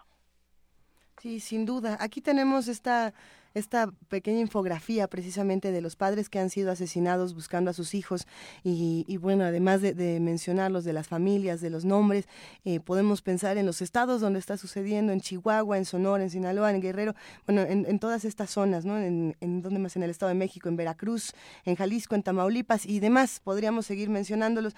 Eh, sí, ¿qué, está pasando cuando nosotros somos los que tenemos que tomar estas acciones y, no somos protegidos ni siquiera por estas autoridades? ¿Qué, pues tendríamos que hacer? Bueno, está pasando lo que es evidente. Primero que el país está sentado en una fosa brutal de dolor y de enormes agravios.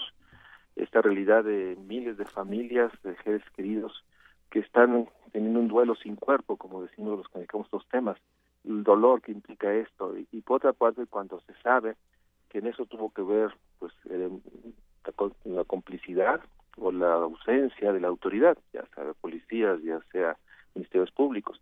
En ese sentido creo que tenemos que ir más allá del tema de que es un asunto de cuántos policías cuántas patrullas cuántos rondines y mostrar que lo que está roto es el sistema de justicia. Y en ese sentido estamos atrapados atrapados porque la única manera de poder enfrentar esto es a través de la democracia, es decir, exigiendo más, logrando que representantes más legítimos, más éticos estén al frente de los, los poderes legislativos, el poder judicial, el poder federal, y eso se hace a través de la democracia, y si la democracia no lo garantiza, nos habla de la complejidad enorme que estamos viviendo.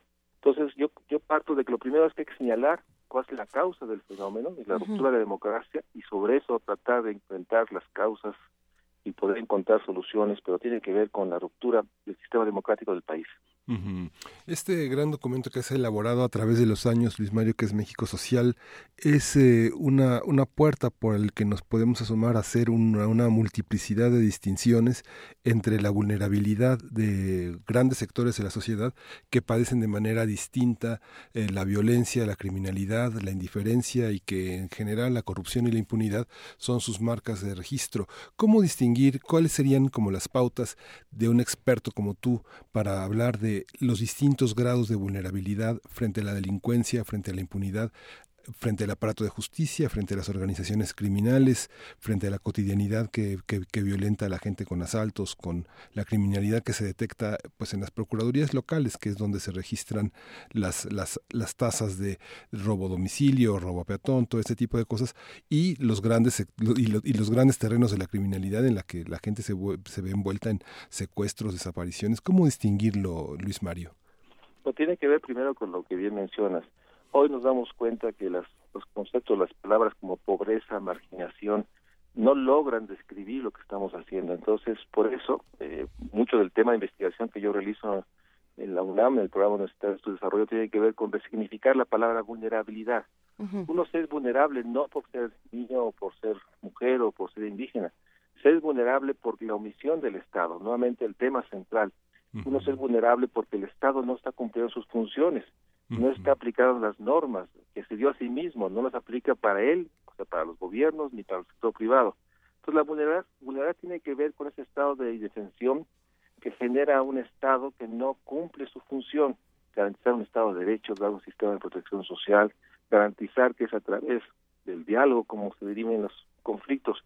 Lo que hoy tenemos es una crisis del Estado mexicano, por eso todos estos son síntomas, vistos desde otro lugar, de una ruptura muy grande es decir, el Estado democrático mexicano en su capitalismo está roto por la corrupción, por la impunidad y esto ha generado la creciente vulnerabilidad, que creo que es un concepto que nos acerca más a la sensación que tenemos al salir a la calle, al ver una patrulla, al estar cerca de una autoridad, lo que sentimos es sentimos amenazas, sentimos riesgo de ser afectados por quien supuestamente debía garantizar nuestros derechos. Justamente cuando hablamos de todos estos temas y cuando hablamos de vulnerabilidad aquí en Primer Movimiento, Luis Mario, perdón, Mario Luis, eh, hablamos de corrupción, hablamos de impunidad y hablamos de desigualdad, ¿no? Como estos eh, tres espacios donde, donde ocurren todas estas cosas. Hablamos, por supuesto, de las leyes y de las instituciones. ¿Qué, qué, qué es lo que tendría que hacerse desde la ley, desde las instituciones, para modificar el asunto de la vulnerabilidad? Porque lo que se teme precisamente es que esto acelere los asuntos con la ley de seguridad interior, ¿no? Partir de esta vulnerabilidad y, y malinterpretarla quizá. ¿Tú cómo, cómo lo ves? Bueno, tiene que ver con lo que trato de comunicar a través de México Social. en, nuestro país, la única manera de transformar la realidad, en este caso la realidad de la ausencia del Estado, la fractura o la toma del Estado por intereses no legítimos, es a través de recapturar la digamos la democracia y hacer política. Pero ¿qué pasa cuando los partidos políticos son espacios cerrados, espacios familiares, espacios clientelares? Nos quedamos sin un instrumento para, para la participación. Por eso, estos esbozos de la candidatura independiente, esos esbozos de nuevas formas de participación, son las salidas ante un sistema de partidos democráticos que no nos dejan participar a todos. El atrapamiento es mayor porque el, diagnóstico lo tenemos, pero el problema es cómo logramos transformarlos si todos los espacios de hacer política, congresos, eh, los espacios de la administración pública a todos los niveles, están tomados. De ahí que lo que debemos empezar a hacer es dar cuenta de la complejidad y no simplificarlo en términos de lo que necesitamos es más patrullas o más soldados o más gente de seguridad. Lo que necesitamos realmente es recuperar la democracia y la política y un tema que no hemos tocado. Todo esto se da en una economía que no crece, una economía que no genera empleo. Entonces, no basta simplemente el tema de justicia si nos damos cuenta que está atrapado también con un modelo de desarrollo que genera ahora sí desigualdad, exclusión y que por otra parte está permitiendo que algunos se enriquezcan hasta situaciones realmente intolerables y la mayoría de los mexicanos vivan en una situación de grandes carencias. Es la sujeción a, a, los parámetros de, instituciones extranjeras como, no sé, como la OCDE, el Fondo Monetario, el Banco Mundial, que México tiene una crisis estatal de esa magnitud porque no puede aplicar políticas sociales y de justicia más eficaces? No, bueno, yo creo que más bien ya esa, digamos, el discurso o el diagnóstico de los años 80, 90, por muchos de que era el Banco Mundial, el Fondo Monetario, la OCDE, fin, Hoy lo que tenemos es una clase dirigente, sobre todo en la parte hacendaria, que comparte las mismas ideas. En ese sentido, lo que tenemos que enfrentar las ideas que son preeminentes y que sostienen que los equilibrios macroeconómicos son suficientes, aunque la evidencia muestra que esos equilibrios solo generan pobreza y exclusión, o que sostienen que lo que tenemos que hacer es mantener un equilibrio cuando no hay empleo, pensando que la única variable a cuidar es la inflación. Yo creo que el debate de las ideas, la discusión de las ideas es donde tenemos que, y hablo por mi facultad de Economía y Ciencias Políticas, ser mucho más audaces, plantear que hay otro marco de ideas y no pensar que el problema es únicamente que la Fondo Banco Mundial nos impone, no.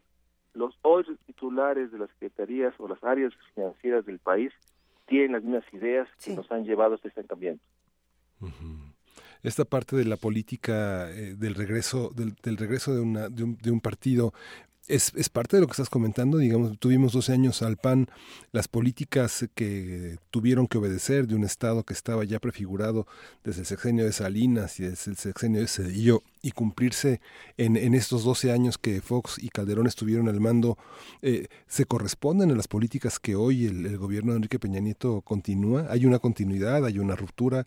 ¿Cómo lo ves tú? ¿Las reformas implican esa ruptura? ¿Qué significa esto?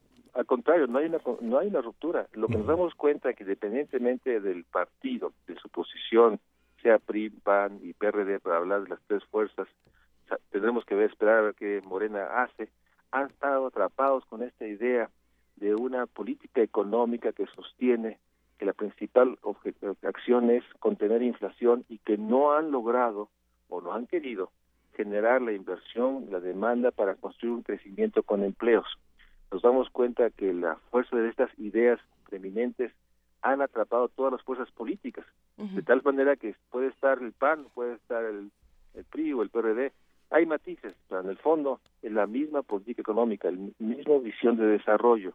Por eso es importante enmarcar la inseguridad, la impunidad en el marco del desarrollo y el marco del debate de las ideas, que como vemos está muy ajeno. Estamos realmente reaccionando a lo que está pasando. Aquí tenemos una encuesta interesante precisamente de parametría donde se hablaba de la distribución del poder en nuestro país y que precisamente podemos relacionarla con todos estos temas y podemos relacionarla con, con esta definición o esta redefinición de la vulnerabilidad. Mario Luis eh, dice algo así como que los carteles, los cárteles del narcotráfico tienen 39% eh, de la distribución. Este es el eh, 39% de los encuestados piensan que quien tiene más poder es el narcotráfico. Después el presidente de la República y ya mucho, mucho más abajo está por ahí la Iglesia Católica y las Fuerzas Armadas. ¿Qué pasa en un país donde pensamos que el narcotráfico tiene más poder que el presidente? Pues pasa lo que lo que pasa lo que pasa lo que estamos viendo lo que estamos viendo ya no es que esta idea de que algo anda mal algo se rompió porque la evidencia de cotidiana de muchos ya nos está ver ver cómo el, la persona que sabemos que es parte de algo ilegal se traslada visiblemente es de alguna manera protegido por las autoridades es parte de, de los poderes digamos que son vistos en las calles restaurantes hoteles y no pasa nada. Por eso lo más grave es esta realidad de que muchos mexicanos y en toda Latinoamérica hay una enorme decepción con la democracia. La democracia no ha sido el vehículo para construir bienestar para todos, sino ha sido el vehículo para que algunos, incluso en las ilegalidades, se vuelvan parte del poder que se que, que, tiene más poder y que ha capturado al Estado. De ahí nuevamente la palabra es complejidad, la enorme complejidad, el enorme atrapamiento donde estamos. No hay una solución, digamos, única o simple estamos atrapados porque la democracia y los partidos políticos, que eran los instrumentos para transformar y garantizar derechos y bienestar, hoy son insuficientes o hoy han sido atrapados por los mismos intereses económicos. Acordémonos que, como han dicho muchos expertos, la concentración de riqueza es concentración del poder.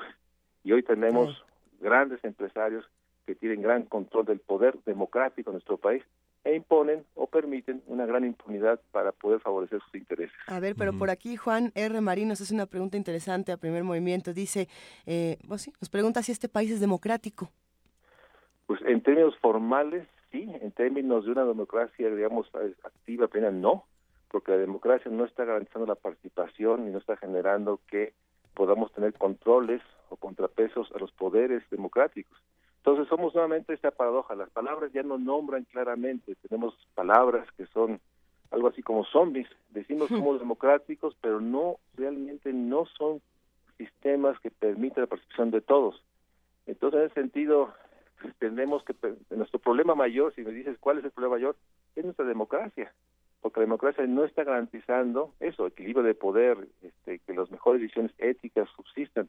Pero en democracia llegan los peores exponentes de muchas tendencias y muchos intereses y nos dicen que democráticamente fueron electos y hicieron cosas, como el caso de los gobernadores de Veracruz o de Chihuahua, que fueron elegidos. El problema es que nuestra democracia no pudo evitar, uno, que llegaran, dos, que medraran durante seis años. Entonces, este, tenemos un problema mucho mayor que se expresa en la violencia, en las inseguridades, en la corrupción, en la enorme concentración. Claro. Mario Luis, eh, esta idea que, es, este, que que la desarrollaras es una idea muy, muy interesante sobre la participación de los empresarios y la democracia, que los empresarios paradójicamente son eh, aparentemente los abanderados de la anticorrupción y los que se quejan, pero que en el, en el terreno técnico, en el terreno práctico, están siempre de una manera voraz sobre las licitaciones, eh, tratando de ganarlas a como de lugar. digamos, en la parte que el gobierno federal convoca y los gobiernos, el gobierno en general, la estructura de gobierno, para la participación de proveedores, de empresas, de como, y, la parte sendaria que tú has señalado como una parte nodal en la, en la, en la, en la estructura de esta, de esta gobernabilidad tan en duda. ¿Qué papel juegan los empresarios en esta percepción de la, de la inseguridad, de la vulnerabilidad? Es, es un papel, digamos, digamos, central, porque acuérdate que el poder no se pierde o se disipa, simplemente se traslada. La debilidad del Estado ha hecho que los empresarios, de todos los niveles, el empresario que puede estar en una pequeña comunidad o en una ciudad media, o el gran empresario tienen mayor poder que nunca, porque la debilidad del Estado se refleja en esa capacidad de medrar y lo que hoy vemos, cosas, digamos, que dejamos de nombrar. Sabemos que las, las empresas que promueven el consumo de cigarros y alcohol son empresas enormemente poderosas. Sabemos por evidencia el daño que genera el consumo del tabaco. Hemos hecho, digamos, lo mínimo, poner las cajetillas, pero los, el poder es tal que por decirte algo, el impuesto que se puso hace cuatro, seis, siete años a las cajetillas se mantuvo, se mantiene constante. Cuando sabemos que es una medida que empezó a limitar el consumo y hoy tenemos la evidencia. La falta del Estado ha hecho que los empresarios han logrado evitar el impuesto al tabaco. Ya ha crecido el, el consumo, el consumo del tabaco y ha generado esta enorme, enorme paradoja que hoy sabemos que cada día alrededor de 100 mexicanos mueren por consecuencias del tabaco y sus humos. Entonces, ¿cómo hacer compatible eso? Bueno, es que hay una parte que se rompió. Yo no creo que podemos apelar a, empresarios de tengan esta autocontención ética. Necesitamos un Estado ético capaz de realmente poner límites a, los, a la empresa que lo que busca es una ganancia inmediata, una codicia mayor que genera estos daños. Entonces, el vaciamiento del Estado ha hecho, por otra parte, que los empresarios, muchos de ellos, pues han generado enormes capacidades de poder, pues, tener ganancias extraordinarias y por eso nuestro país puede tener uno de los hombres más ricos del mundo y saber que solo 20 millones de mexicanos no son pobres o vulnerables, son cifras de Coneval. Y en esta en este tipo de investigaciones y en este tipo de, de discusiones, ¿dónde queda la universidad? Porque es interesante preguntarnos qué, qué, tiene que decir el Programa Universitario de Estudios del Desarrollo eh, como, como propuesta. ¿no? No, solamente, no solamente el PUED, hay, hay, muchos otros espacios de la misma UNAM que tendrían a lo mejor alguna responsabilidad de proponer otro tipo de cosas, eh, muy a pesar de que ciertamente las instituciones no escuchan, ¿no? Pero, pero veamos. Yo en ese sentido creo que es muy afortunada la propuesta del rector Graue de haber lanzado la iniciativa de los grandes desafíos de la nación la universidad pública tiene un mandato mayor, más allá de generar las capacidades o el conocimiento de nuestros alumnos y el conocimiento de todas las ciencias, es generar un país, un país que sea una nación para todos. Y en ese sentido, el pueblo y los demás este, debemos tener una visión muy autocrítica. Necesitamos estar más en el debate, lograr insertarnos, lograr realmente estar en las discusiones, salir más allá de nuestros perímetros, de nuestros grandes campus y estar en todos los foros. Debe ser un mandato, perdón por decirlo, pero es mi corrección, obligado, que todos los investigadores, los más de 2.500 investigadores de tiempo completo que tiene la UNAM, deben estar constantemente en los foros políticos, académicos, de discusión de las ideas. No basta estar en los foros académicos únicamente, porque el mandato de nosotros es generar una nación justa para todos. Y ahí creo que tenemos que hacernos un reclamo. Necesitamos estar más afuera, más en los espacios y no solo construirlos, sino lograr que, estar dialogando con los quienes tienen el poder y tienen las ideas que creemos que deben ser transformadas. Creo que es mucho nuestro mandato y creo que es mucho lo que tenemos que hacer, mucho más que lo que estamos haciendo. Esta idea de que los investigadores más requeridos son los de las este, instituciones privadas, los de las, digamos, estas, estos organismos privados que hacen dossiers y carpetas dedicadas a diputados y senadores y a, algunos asesores de secretarios de Estado. ¿Qué, ¿Qué, balance de fuerzas hay en el mundo académico, Mario Luis, en, ese sentido? Eh, la investigación universitaria, por ser desinteresada en ese sentido, desinteresada en el sentido de, la, de, de que no es partidista, de que está con los elementos más objetivos de su, de su, de su organización, pensando los problemas nacionales, ¿es tomada en cuenta? ¿Cómo está ese balance de fuerzas? Yo creo que hay una enorme, un debate interno incluso. No hay duda que en la universidad, nuestra universidad, en las áreas de ciencias, somos sin duda una de las áreas que construye, y que construye el mayor conocimiento. Pero hay toda la discusión, nos, muchos de nosotros sostenemos que no hay conocimiento sin una visión de poder, o sea, se hace economía política constantemente. Algunos investigadores de nuestra universidad pueden pensar que pues se puede hacer un conocimiento, digamos, positivo, neutro, sin tener una visión del poder. Y en ese sentido, este debate que es legítimo académicamente debe estar en tensión. El hecho es de que en áreas como las áreas de economía, las universidades privadas, el ITAM, han tomado todos los espacios y nosotros tenemos que ser mucho más audaces para estar en el debate, en estar en sus foros, en, en no rehuir ninguna reunión y construir foros para discutir y, hacer la gran discusión de las ideas, porque atrás de atrás de esta realidad que hemos manifestado está ideas que se han vuelto homogéneas, hegemónicas, que no se discuten porque se asume que el problema nada más es un problema de implementación, cuando el problema realmente es en términos de las ideas que nos han atrapado. En ese sentido creo que estos estos foros recientes, grandes desafíos que vive nuestro país, así como muchos otros, deben ser parte permanente. Vernos a nosotros mismos, pero convocar y discutir con los otros y salirnos de nuestro atrapamiento, porque muchas veces son foros en que estamos nada más nosotros, nuestra gran universidad de investigadores, pero tenemos que reconocernos que tenemos que salir de nuestra autorreferencia y invitar a los otros, sobre todo a los otros que tienen ideas diferentes, para dialogar, discutir y, ganar los debates de las ideas y poder influir. Aquí nos mandan un mensaje interesante a primer movimiento, un, mensaje, no me lo están mandando a mí, que dice, nos sentimos vulnerables dentro y fuera de la, de la universidad, lo cual por supuesto es un, ejercicio crítico y de autocrítica de lo que pasa en nuestra, en nuestra propia universidad. Lo cierto es que las herramientas que necesitamos para precisamente combatir esta vulnerabilidad o para eh, resignificarla están en esta discusión de las ideas que bien mencionas, Mario Luis, y hace unos momentos decías este, esta frase, las palabras no están nombrando claramente las cosas. Eh, ¿Qué palabras necesitamos en este momento? ¿De, de qué palabras nos podemos eh, agarrar? Yo me agarro de una que para mí es central. No hablemos de pobreza, hablemos de injusticia. Mm. La pobreza tiene un concepto casi neutro, como que es, parte resultante de algo. La injusticia tiene la capacidad de decir que si hay injusticia es porque hay algo, alguien o algunos responsables. La injusticia tiene responsabilidad política y, y tiene nombres y apellidos si no somos injusticia, pues este seguimos pensando que la pobreza es como una especie de derivada neutra del proceso de digamos de crecimiento de un país. Entonces creo que hay que hablar de injusticia, tenemos que hablar de desigualdad.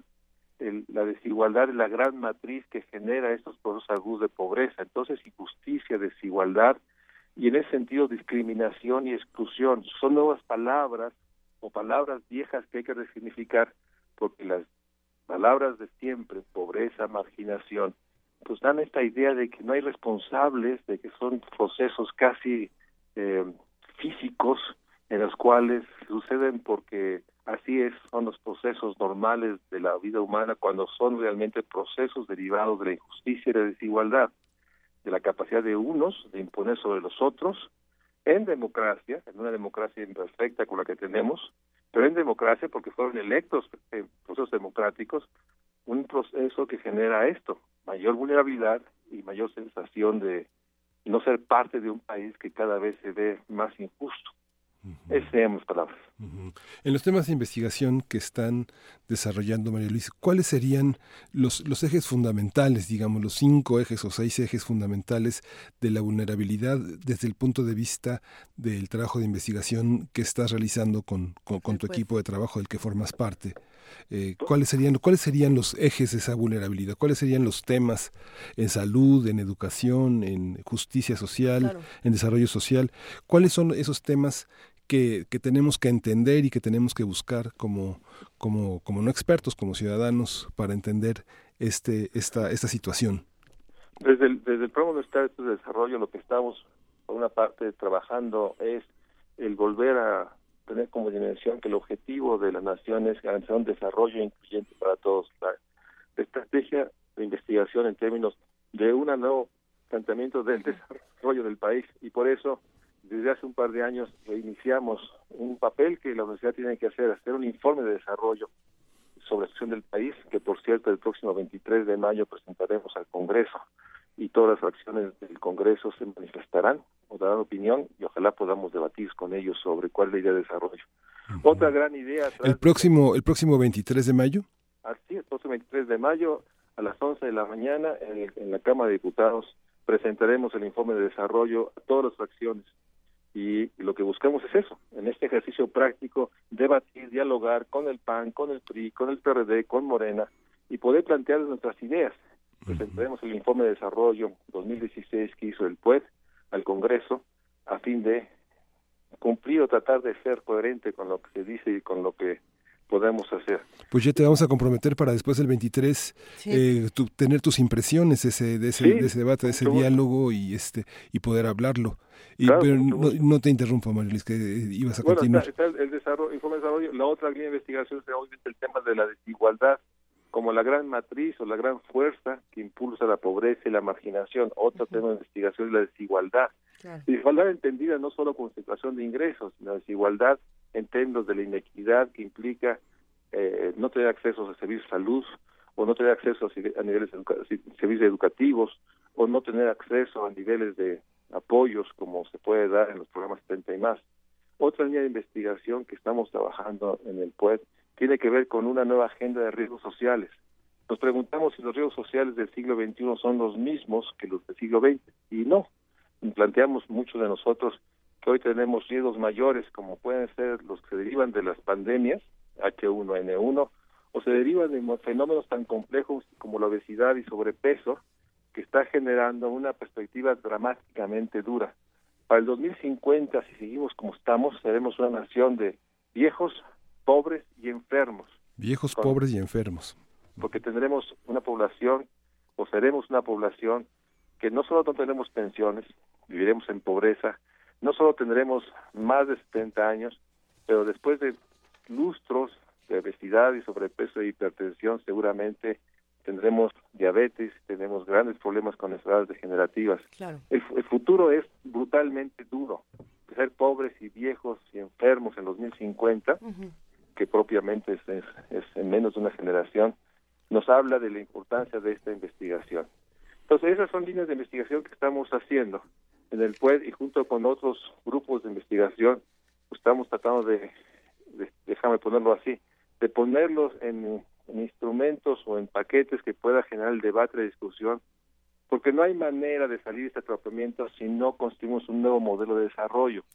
Que ponga en el centro más empleo con mejores salarios y un Estado central fuerte que regule a los mercados, que los logre construir en términos de equidad, pero por otra parte que también atempere la enorme realidad que somos una república social salvaje, 32 entidades que más responde a intereses propios que a una nación de república. De eso se trata. De eso se trata. Vamos a estar eh, muy al pendiente de lo que ocurre el 23 de mayo a las 11 de la mañana en la Cámara de Diputados con este informe de desarrollo 2016, Mario Luis. Pero también hay que mencionar que está justamente ahora abierta la convocatoria para los que quieran integrarse a la investigación para el informe de desarrollo en México del 2017. Y esto es importante no solamente para los que están sumamente interesados en estos temas, sino para los que quieren entrar, eh, que son estudiantes y que, y que, y que, bueno, pues también es responsabilidad de ellos. Así es, están las convocatorias y también está la convocatoria para la nueva generación de la especialización en el posgrado de Economía sobre Desarrollo Social, que también llevamos nosotros aquí en el PUED y que permite que los jóvenes durante un año puedan interactuar con los profesores investigadores del PUED y otras áreas sobre el gran tema, el tema de cómo construimos una nueva lógica de desarrollo que genere eso, inclusión y pertenencia y una nación para todos. Así es. Pues compartimos la liga, si sí. les parece bien. Y, y bueno, compartimos este trabajo tuyo que este de 2014 que está que está que está en línea, que es sociedad civil, crisis e incertidumbre, donde una de las líneas fundamentales es también la, la cuestión del cumplimiento universal de los derechos humanos, que es un eje rector del documento, un documento de 28 páginas que forma parte de los documentos que el PUED pone en línea para, para que todos puedan consultar y todos los ejes de la investigación que es verdaderamente de una enorme riqueza. ¿Algo que quieras este, agregar, María Luis? Eh... Agradecer y este, agradecer enormemente el, la oportunidad de estar en Radio UNAM y la enorme importancia de que este sea, no lo hablo por mí, sino que sea un espacio cotidiano para todos los universitarios de poder comunicar a nuestra gran comunidad el desafío y el reto que estamos enfrentando todos, pero también nuestra sensación de hacer mucho más de lo que estamos haciendo. Sí, y, compártenos, compártenos México Social, donde, donde vemos todo lo anterior, donde hay documentos. Bueno, la liga está en www.mexicosocial.org.mx, ahí están todos los trabajos, uh -huh. todas las plataformas, la que está en Canal 11, la que está en Excelsior Imagen, la que está uh -huh. en las redes sociales. Sí. En lo que tratamos es de comunicar lo social en términos de mostrar su complejidad, Buenísimo. pero también la urgencia de ser mucho más. Muchas gracias, Mario Luis Fuentes. Te mandamos un gran abrazo a ti. Gracias. Y por supuesto a todos los amigos del Programa Universitario de Estudios del Desarrollo. La página es www.pued, con D de, de democracia, .unam.mx. Gracias, Muchas Mario gracias. Luis. Primer movimiento.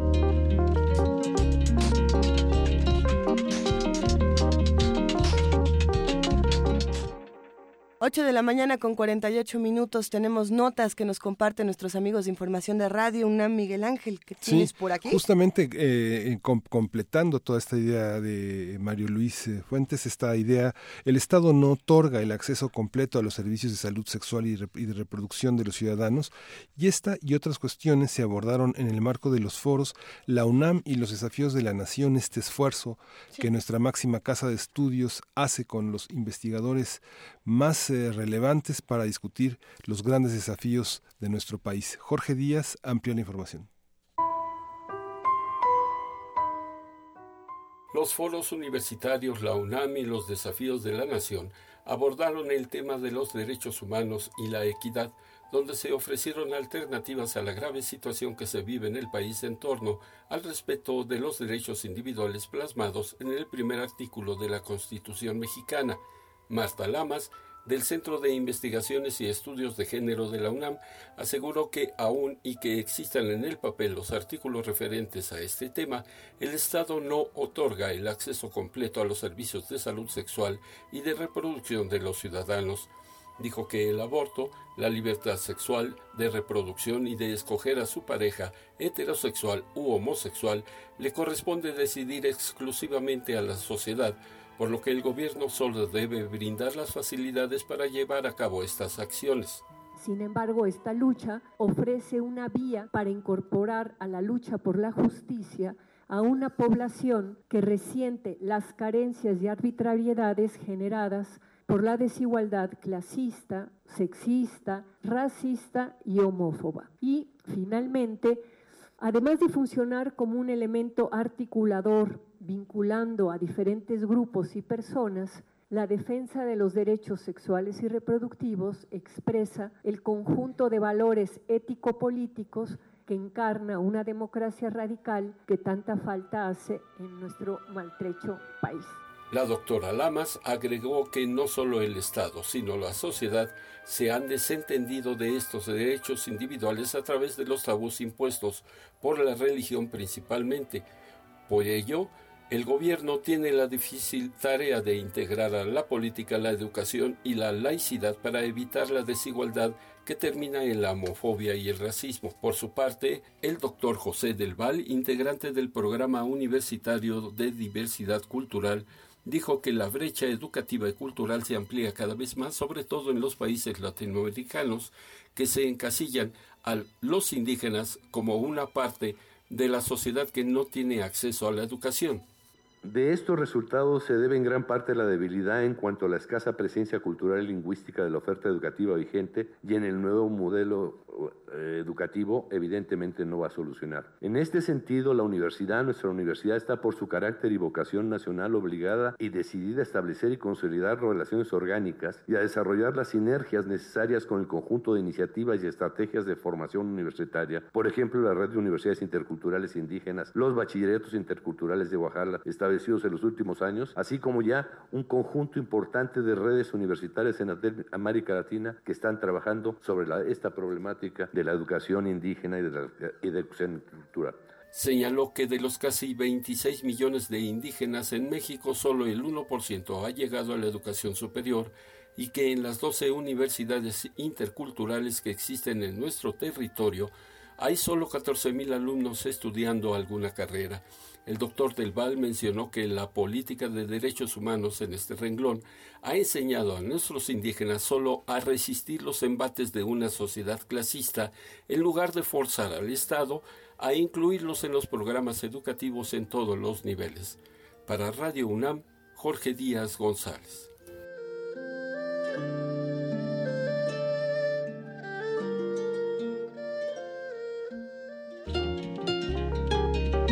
Primer movimiento.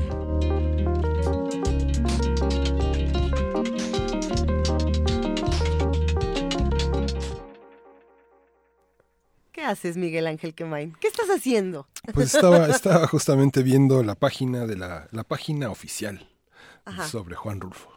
Ah, 100 años mañana. 100 años mañana eh, es un espacio de es un espacio obligado de consulta.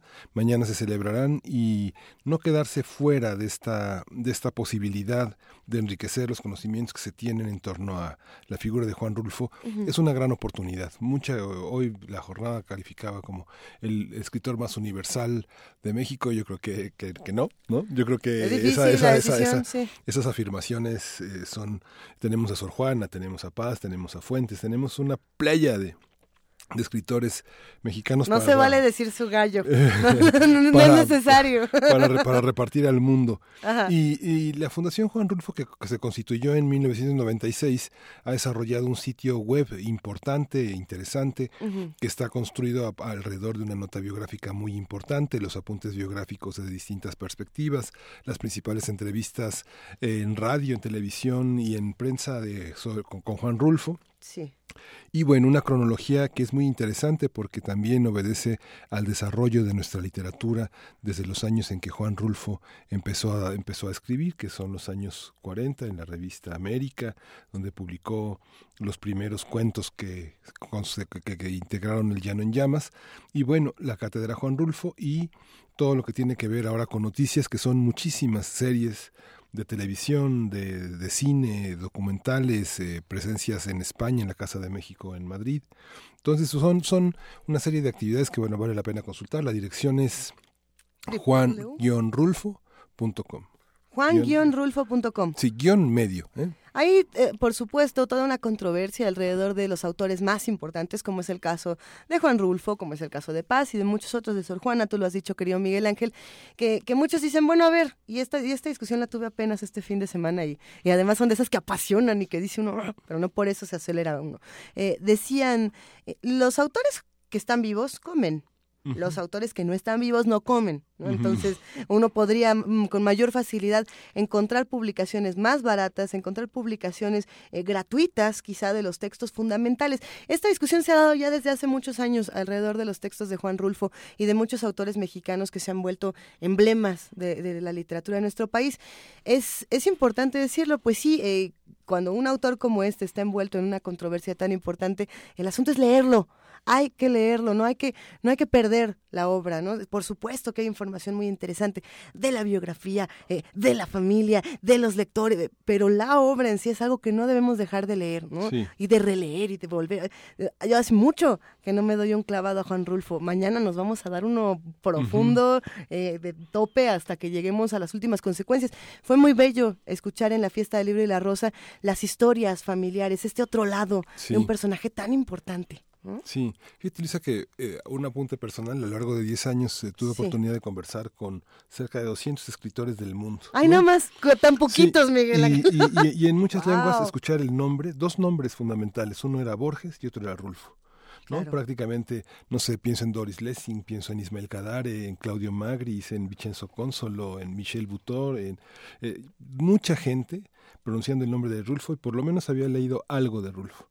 Entonces, es muy emocionante que, digamos, en otros sectores, en otros niveles, en las estaciones de tren, la gente que te vende los boletos, pues por supuesto pensaba en Cantinflas, ¿no? O pensaba en Verónica Castro, ¿no? Pero los grandes escritores, los grandes pensadores del mundo, Rulfo y Borges.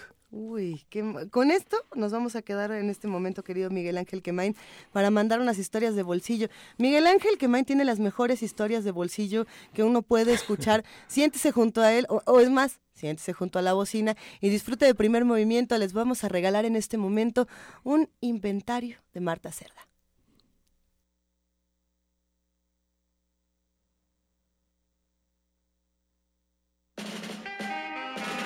Historias de bolsillo. Diminutos relatos sobre gatos.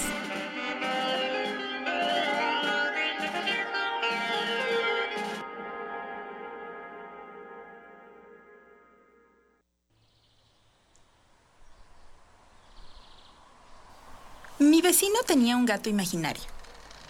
Todas las mañanas lo sacaba a la calle, abría la puerta y le gritaba, Anda, ve a hacer tus necesidades.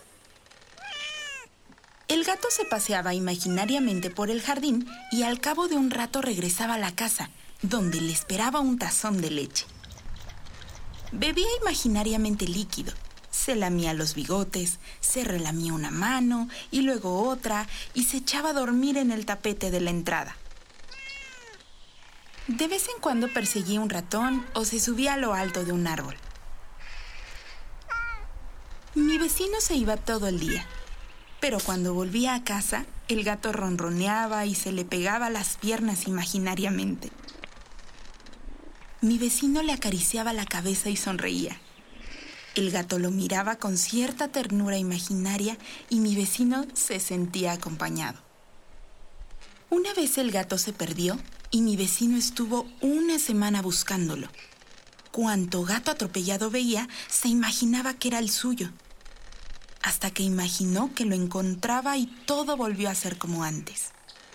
Por un tiempo, el suficiente para que mi vecino se imaginara que el gato lo había arañado, lo castigó dejándolo sin leche. Yo me imaginaba al gato maullando de hambre. Entonces lo llamé. Minino, Minino. Y me imaginé que vino corriendo a mi casa. Desde ese día, mi vecino no me habla, porque se imagina que yo me robé a su gato.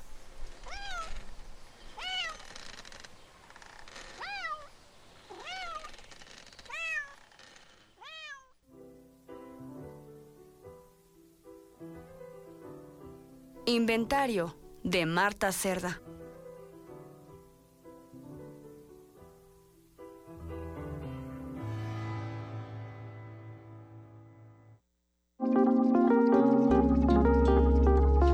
Primer movimiento. Hacemos comunidad.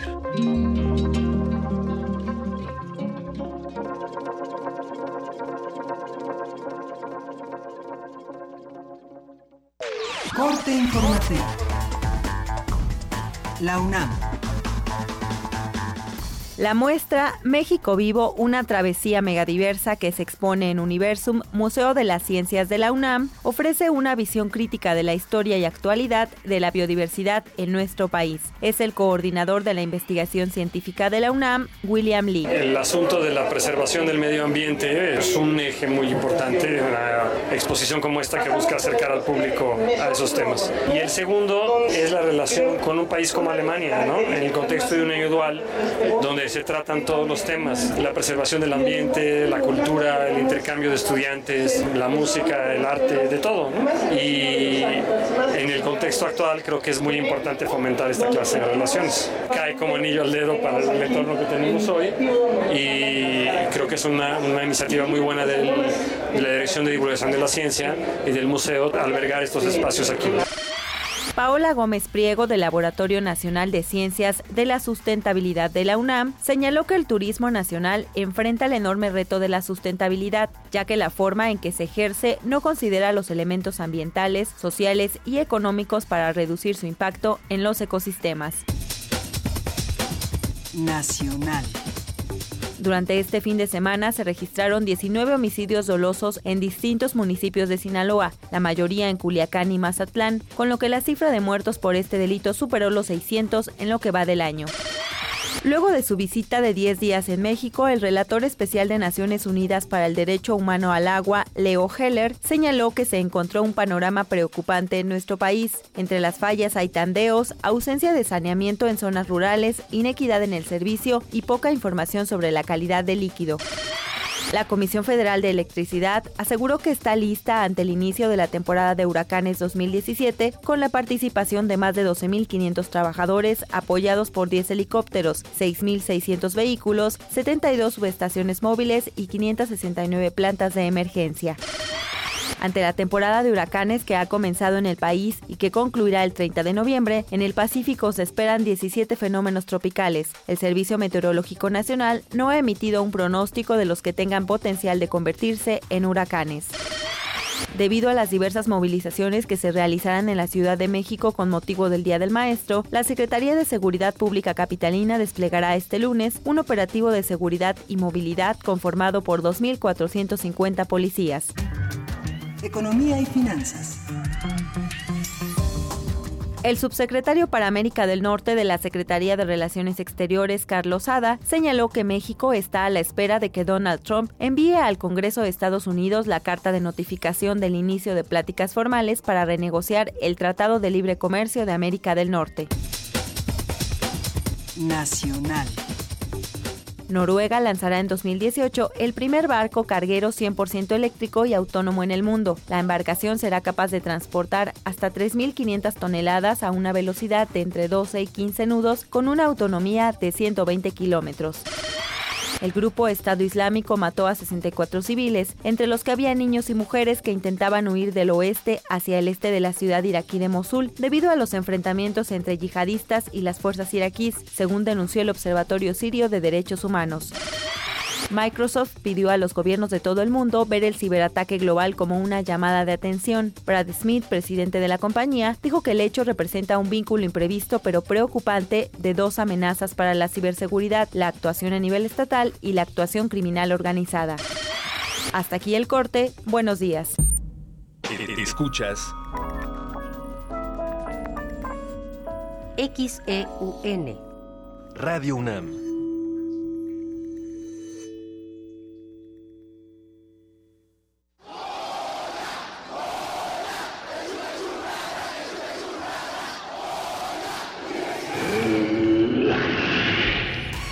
¿Te identificaste?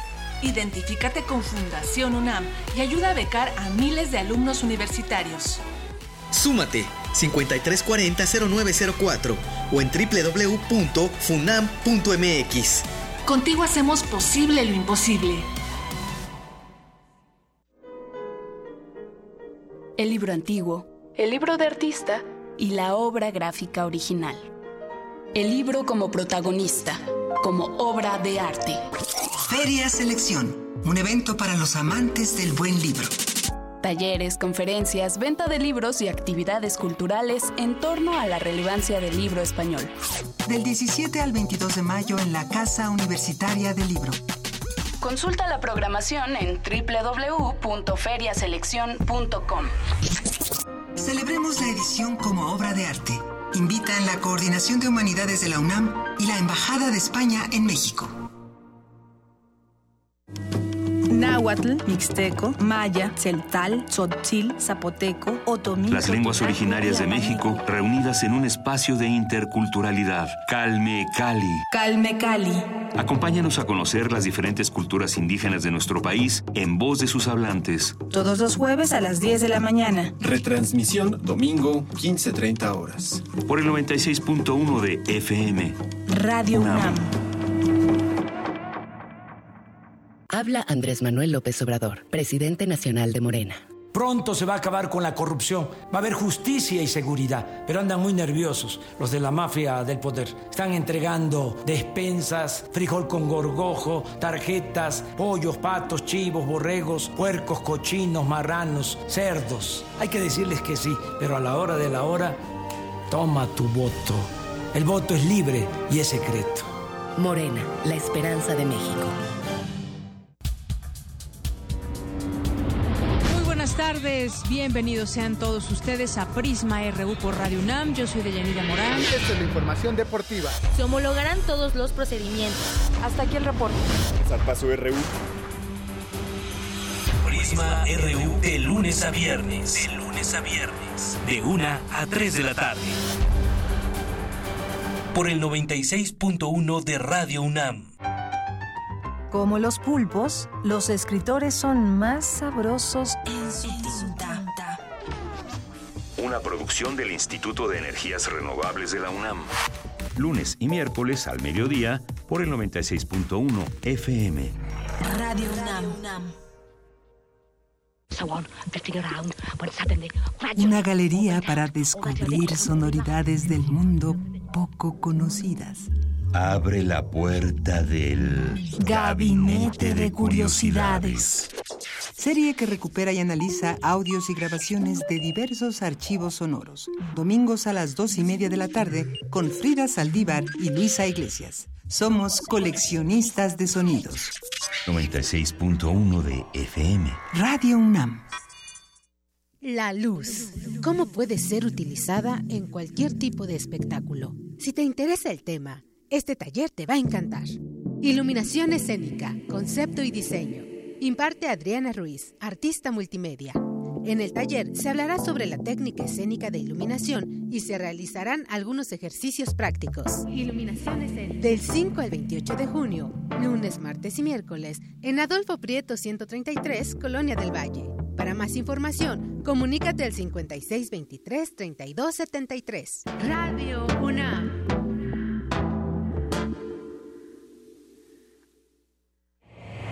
La creencia dicta que cualquier conjuro o maldición ejecutado después del atardecer aumenta su fuerza conforme se acerca a la medianoche. Para aumentar su sonido, Carpe Noctem. Sintonízalo ahora los viernes a las 0 horas por el 96.1 de FM. La noche es la mitad de la vida y es la mejor mitad. Radio 1.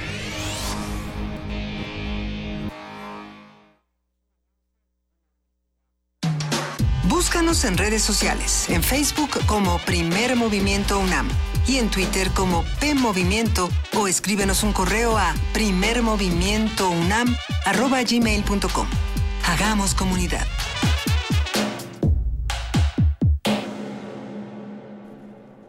Querido Miguel Ángel, ya son las 9 de la mañana, casi con 10 minutos.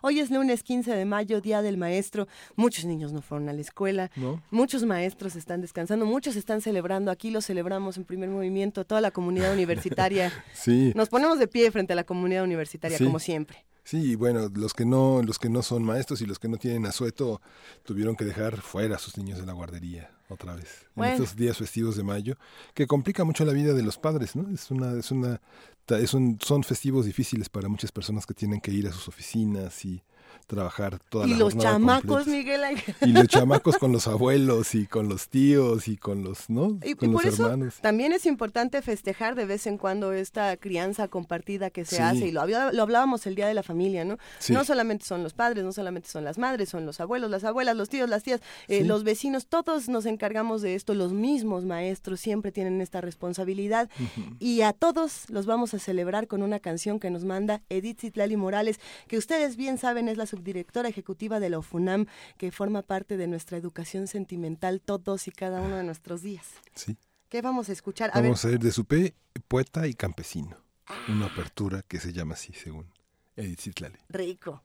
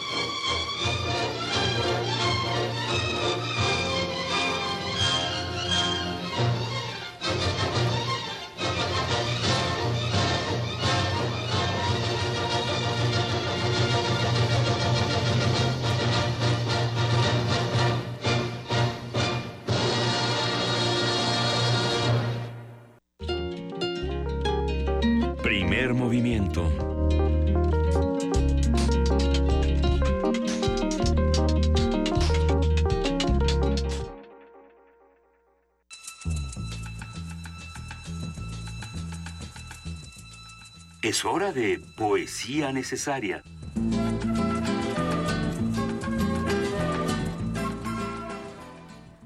Ya llegó el momento de poesía necesaria, Miguel Ángel Sí, es su turno, Luisa. Es mi turno y estábamos pensando qué hacer para celebrar eh, justamente el Día del Maestro y, y buscábamos como a nuestros grandes maestros. Eh, en esta reflexión yo me quedé pensando que a veces esos grandes maestros son tus grandes compañeros de, de, de trabajo, ¿no? No solamente al, al que tienes junto cuando estás estudiando, al que te enseña cuando estás en un taller, por ejemplo, y que, y que se vuelve no solamente tu igual, sino también tu, tu mentor en muchas cosas. ¿no? Eh, Casa del Tiempo, esta revista de la UAM, Casa Abierta al Tiempo, Universidad Autónoma Metropolitana, cada mes nos envía unas, unas publicaciones chulísimas. La revista Casa del Tiempo nos encanta y el día de hoy vamos a compartir un poema que se encuentra en su interior, precisamente en Torre de Marfil, eh, de un querido amigo que además ha sido compañero en diferentes mesas, en diferentes talleres, en diferentes fundaciones, Luis Lugo, un joven poeta fascinante que esperemos que lo disfruten. Esto se llama, son dos fragmentos de The Koan o la dificultad de decir las cosas. Un koan es una especie de problema que el maestro formula a sus discípulos para que lo resuelvan. D. T. Suzuki.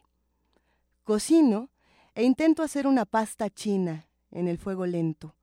Un gato de la fortuna sube y baja su pata atrás de mí. El olor a aceite quemado, el ritual doméstico, el pequeño tiempo de invocaciones. Intento hacer una pasta china en un sartén que atardece, entre fideos, soja y zanahoria. Un rasguño flota en el ambiente. Un koan me acecha, me rasguña. El maestro pregunta por la carne que se cocina. Yo respondo que es un monje que se prende fuego, como fideo chino. Intento preparar una tortilla. Hago la masa. En eso surge un diminuto hombre de maíz. Busco en su escuálida imagen ese mundo derrotado por la inercia, falto de energía física, de moral, duplicaciones de un hombre acabado. Entiendo que él en realidad no es él. Entiendo que yo en realidad no soy yo. El maestro pregunta, ¿en qué lección budista aprendiste eso? Le contesto que él no existe. El hombre de maíz pregunta sobre el significado de su existencia. Le doy un pellizco como respuesta. Me quedo con un trozo de piel en mis manos. Primer movimiento. Hacemos comunidad.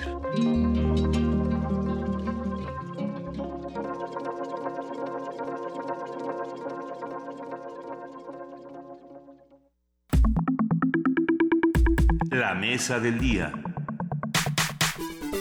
El siguiente, querido Miguel Ángel, sin duda es un tema muy controvertido. Sí. Luego de pagar una fianza de 30 mil pesos, el pasado viernes José Manuel Mireles abandonó un penal de Tepic Nayarit tras la resolución, tras una resolución judicial que le permitirá seguir su proceso en libertad. El ex líder de las autodefensas en Michoacán es acusado del delito de portación de armas de fuego, de uso exclusivo del, del ejército, armado o fuerzas aéreas. Mireles encabezó las llamadas autodefensas de Michoacán, que se levantaron en armas el 23 de febrero de 2013, al considerar que las autoridades estatales y federales no hacían lo suficiente para enfrentar a los grupos de la delincuencia organizada que operaban precisamente en la entidad, sobre todo en Tierra Caliente.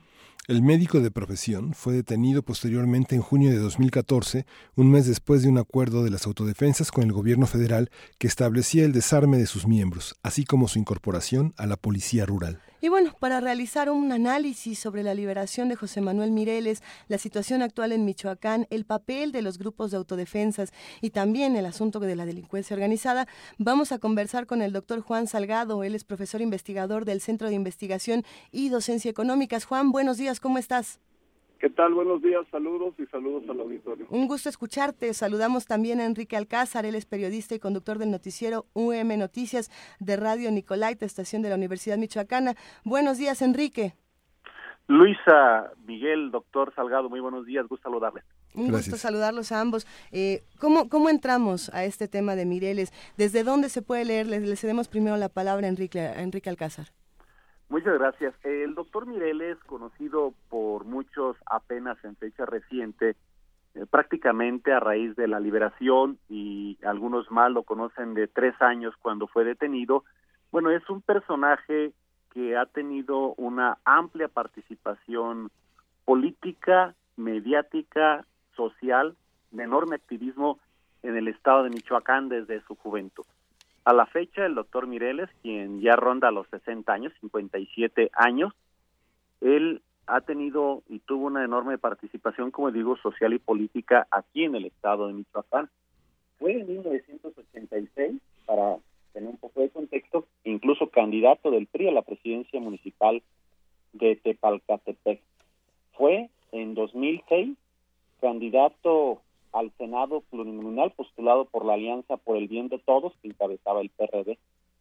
Fue en 2007 candidato a diputado por el Distrito 21 con cabecera en Cualcomán, postulado por el Partido Alternativa Socialdemócrata. Ninguna de esas elecciones ganó y de 2008 a 2011 fue asesor de asuntos internacionales del gobierno del Estado, una asesoría que nadie conoce, pero así estaba catalogado como asesor de asuntos internacionales del gobierno del Estado en la Secretaría de Salud de Michoacán. Su cercanía con las esferas del poder, con las esferas político-partidistas, es a todas luces visible, como visible es su activismo. Y a raíz del creciente de la creciente inseguridad que se registró en Michoacán, particularmente al final de la década de los noventas inicio del 2000, la presencia de grupos armados, la incursión de diferentes células delictivas y grupos criminales en el estado de Michoacán, se fue conformando una serie de organizaciones, si no visibles, sí molestas, porque era cada día mayor el ataque que sufrían.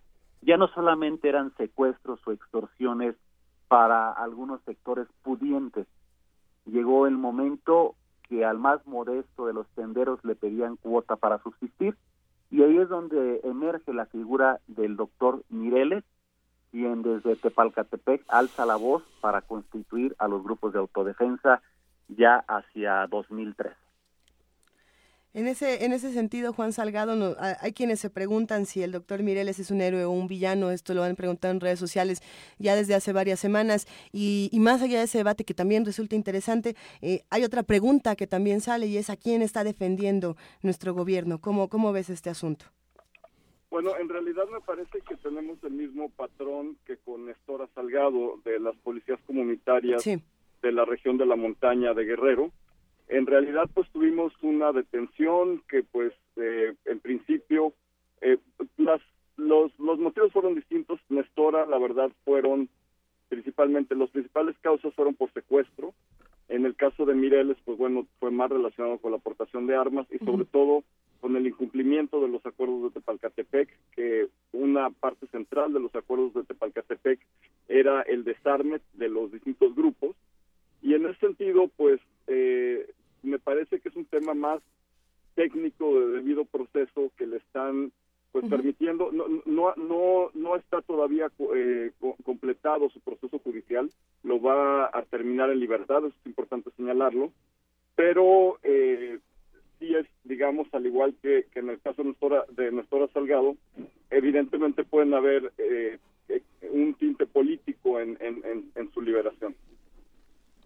Es un tinte político electoral. Eh, ciertamente. Esta tradición de la que hablaba Enrique, de colocarlo como un líder eh, candidato permanente a las elecciones de su propio municipio, eh, ¿le da una configuración distinta? ¿Es un cruzado? ¿Cómo se representa en el conjunto de representaciones icónicas de la realidad nacional después de que en 94 tuvimos eh, unas periféricas al, para tratar de que se haga justicia en este país? Yo considero... Perdón, sí, primero... Sí, Juan, Juan, Juan, Juan, sí. claro. Bueno, en, realidad me parece que, que sí, no se puede desligar de, del ámbito electoral lo que está sucediendo.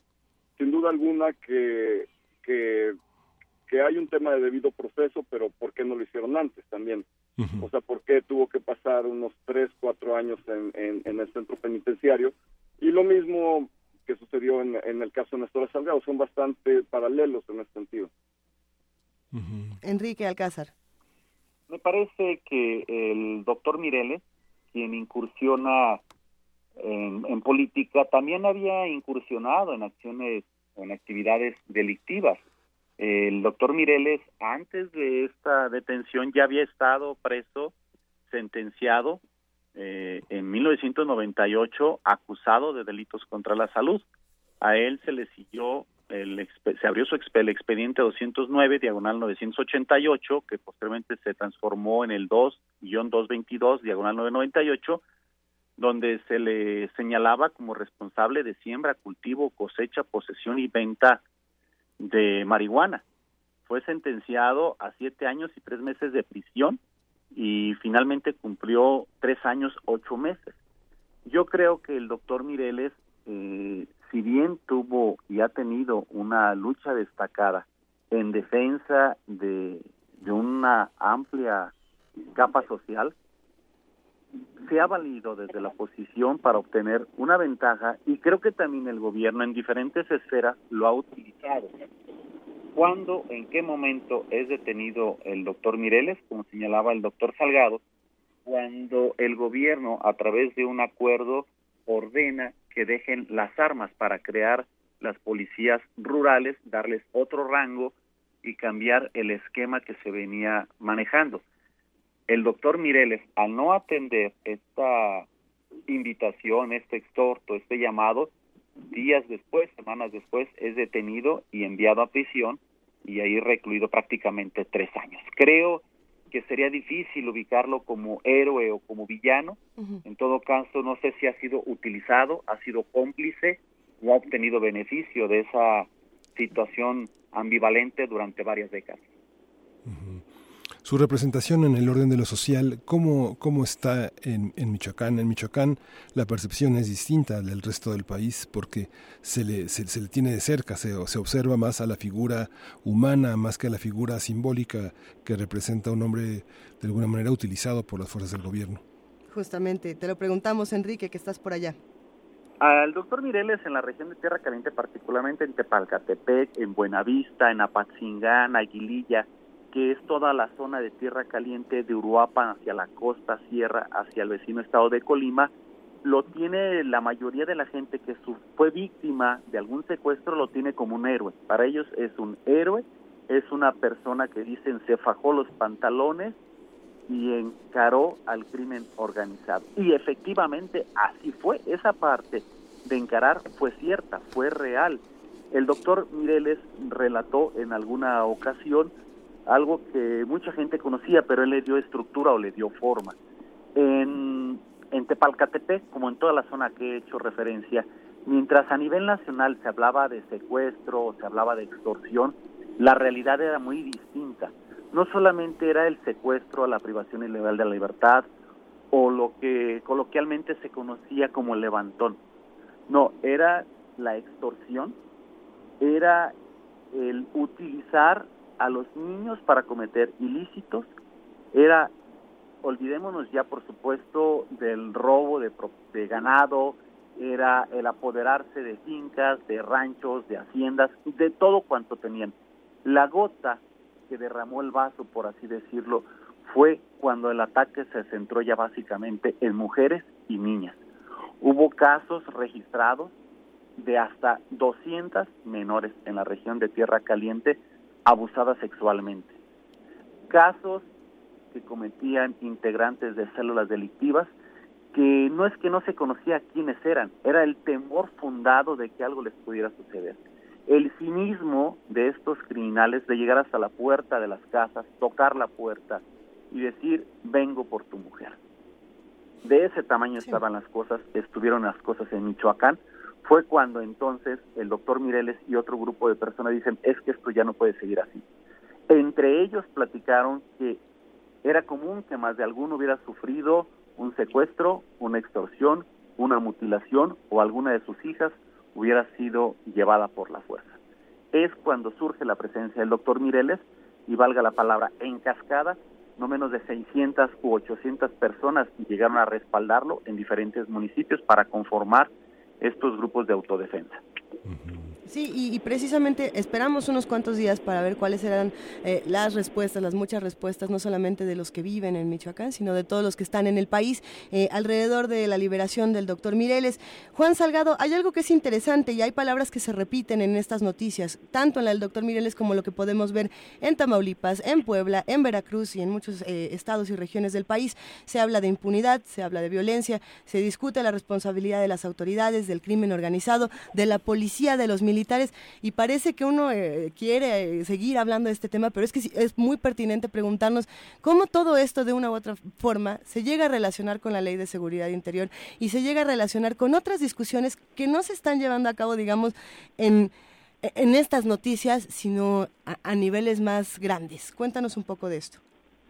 Sí, me parece que en Michoacán, digamos, los patrones de conducta, primero de la familia michoacana, después de los caballeros templarios, pues son distintos en buena medida a lo que sucede en el resto del país, sobre todo por la organización que es mucho más de naturaleza mafiosa que de naturaleza de negocios, como son muchos cárteles en el país, y esto hace que, que busquen un control territorial mucho más fuerte en Michoacán, y evidentemente pues esto lleva hacia lo que se estaba señalando en términos de, eh, de, eh, de una mayor violencia contra las mujeres, mayor violencia comunitaria, pero adicionalmente eh, en, lo que se parece, digamos, al, resto del país, pues es que una vez que se, que, se inicia una espiral de violencia, es difícil detenerla y sobre todo porque no tenemos eh, a las policías debidamente formadas y tampoco tenemos los controles para la policía local y en algunos casos para la, la, policía en el ámbito federal para evitar que colaboren con la delincuencia organizada. En el caso de Michoacán, además, digamos, de los escándalos que hubo en términos de, del abuso de la delincuencia organizada, pues tenemos la connivencia y la participación de policías municipales que estaban totalmente tomadas por la delincuencia organizada y también eh, incluso de la policía estatal en algún momento. Esta, esa visión que, que, da Luisa con la pregunta eh, del país, eh, ¿cuáles serían las participaciones de los gobiernos estatales y los municipios en esta oleada de criminalidad que no se puede detener porque es tan tan minúscula, es un tejido tan pequeño. ¿Cómo, cómo, cómo visionar, hacer una visión más de conjunto, Juan? Bueno, en realidad lo que tenemos pendiente en México pues es una reforma estructural de las instituciones policiales y en ese sentido trabajar en, en, mucho más allá del mando que lo que lo que desde 2011 eh, nos hemos concentrado es el mando único, el mando mixto, pero no hemos podido todavía lograr efectivos eh, efectivos mecanismos internos, mecanismos externos de control de las policías. No hemos podido tampoco mantener, eh, digamos, un, un, rigor en, en, los, en los controles de confianza y en ese sentido, pues seguimos teniendo policías que, en las que no confiamos y pues desafortunadamente esto nos lleva a que, a que seguimos teniendo policías que colaboran con la delincuencia organizada, no solo en Michoacán, sino en todo el país. La discusión que viene ahora con la ley de seguridad interior a la luz del video que tenemos de Puebla de, abusos militares. Por ejemplo. Por ejemplo, nos deja ver del, del inmenso riesgo que tenemos de continuar involucrando a las Fuerzas Armadas en tareas para las cuales no están preparados. Y en ese sentido, pues eh, la discusión, más allá de que si participan o no los militares, es qué tipo de policía queremos, cómo la estructuramos y sobre todo tener un plan que vaya más allá de un sexenio. Tenemos ya, en un mes prácticamente, se acaban las elecciones en el Estado de México, empiezan eh, todo el, calentamiento, digamos, de las elecciones federales y tenemos que hacer que nuestros candidatos se pronuncien sobre reforma policial. Es decir, tenemos eh, que hacer que los candidatos se pronuncien sobre el modelo de policía que queremos, porque mientras no tengamos esa claridad, pues vamos a seguir tristemente con, con, con, este asunto. Vamos en un momento con Enrique Alcázar, pero Juan Salgado, ¿qué, ¿qué modelo policial queremos? ¿Cuál es el que nos sirve? Necesitamos unas policías que rindan cuentas, eso es lo más importante. Y en ese sentido, para, para poder llegar a ello, tenemos que hacer transformaciones importantes a la Ley General del Sistema Nacional de Seguridad Pública que permitan, en primer lugar, más participación ciudadana formal, es decir, que tengamos a ciudadanos eh, eh, sentados tomando decisiones en las instancias más altas de seguridad pública, pero además de esto necesitamos de manera muy importante eh, tener eh, controles externos de las policías que actualmente son muy pocos o casi no funcionan. Mientras la policía siga supervisando a sí mismo, no, no, no vamos a tener mucho avance porque realmente sigue siendo una caja negra de la que no sabemos mucho. ¿Qué tipo de controles, Juan? Por ejemplo, podemos tener auditores, podemos tener monitores, podemos tener órganos colegiados que han llegado a funcionar en Guerrero, en Querétaro, en, en algunas instancias.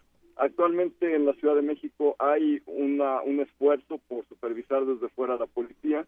Hay un esfuerzo también eh, de, de, la Comisión Nacional de Seguridad para tener un, un mecanismo de supervisión externa, pero necesitamos que esto se haga a nivel nacional y sobre todo que quede en la ley, que las transformaciones legislativas más allá del mando nos lleven hacia tener hacia, tener mecanismos que vigilen a la policía desde fuera y sobre todo que tengan capacidad eh, sancionatoria sobre las policías. Bueno, ahí nos preguntamos qué tipo de policías queremos, pero también nos preguntamos, Enrique Alcázar, qué tipo de medios de comunicación y qué, qué, tipo de periodismo necesitamos en, en, un momento donde, además de lo que ocurre con la policía, los periodistas son asesinados en todas partes del país. Michoacán es un, un espacio bastante difícil, la universidad tiene sus mismas dificultades. Eh, ¿Y qué necesita el periodismo y los medios en un momento como este?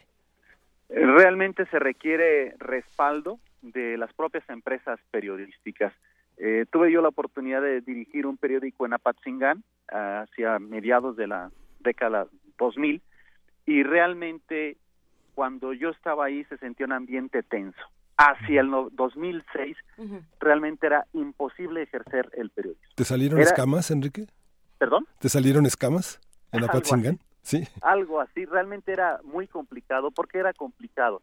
Un día eh, citan a una reunión en un café céntrico a la luz de todo el mundo y una persona dice se les va a invitar a comer a, una granja, a una finca y ahí una persona dice a partir de esta fecha creo todos debemos de contribuir por el bien de Michoacán, hay que hablar cosas buenas, hay que hablar en positivo, así nos dicen que es lo que se tiene que hacer.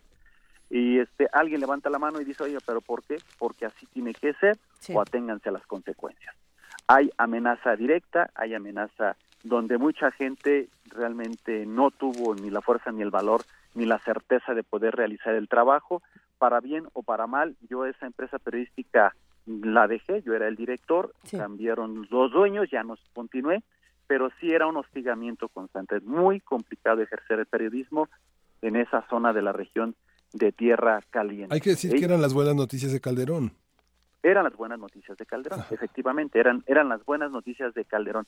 Y coincido con el doctor en la importancia de hacer una serie de reformas y revisiones a la ley en materia de seguridad y todo este eh, enramaje legislativo. Sin embargo, yo comento, viviendo desde esta zona del país y particularmente en la región de Tierra Caliente, se necesita también un mayor respaldo del gobierno federal y del gobierno estatal hacia zonas vulnerables.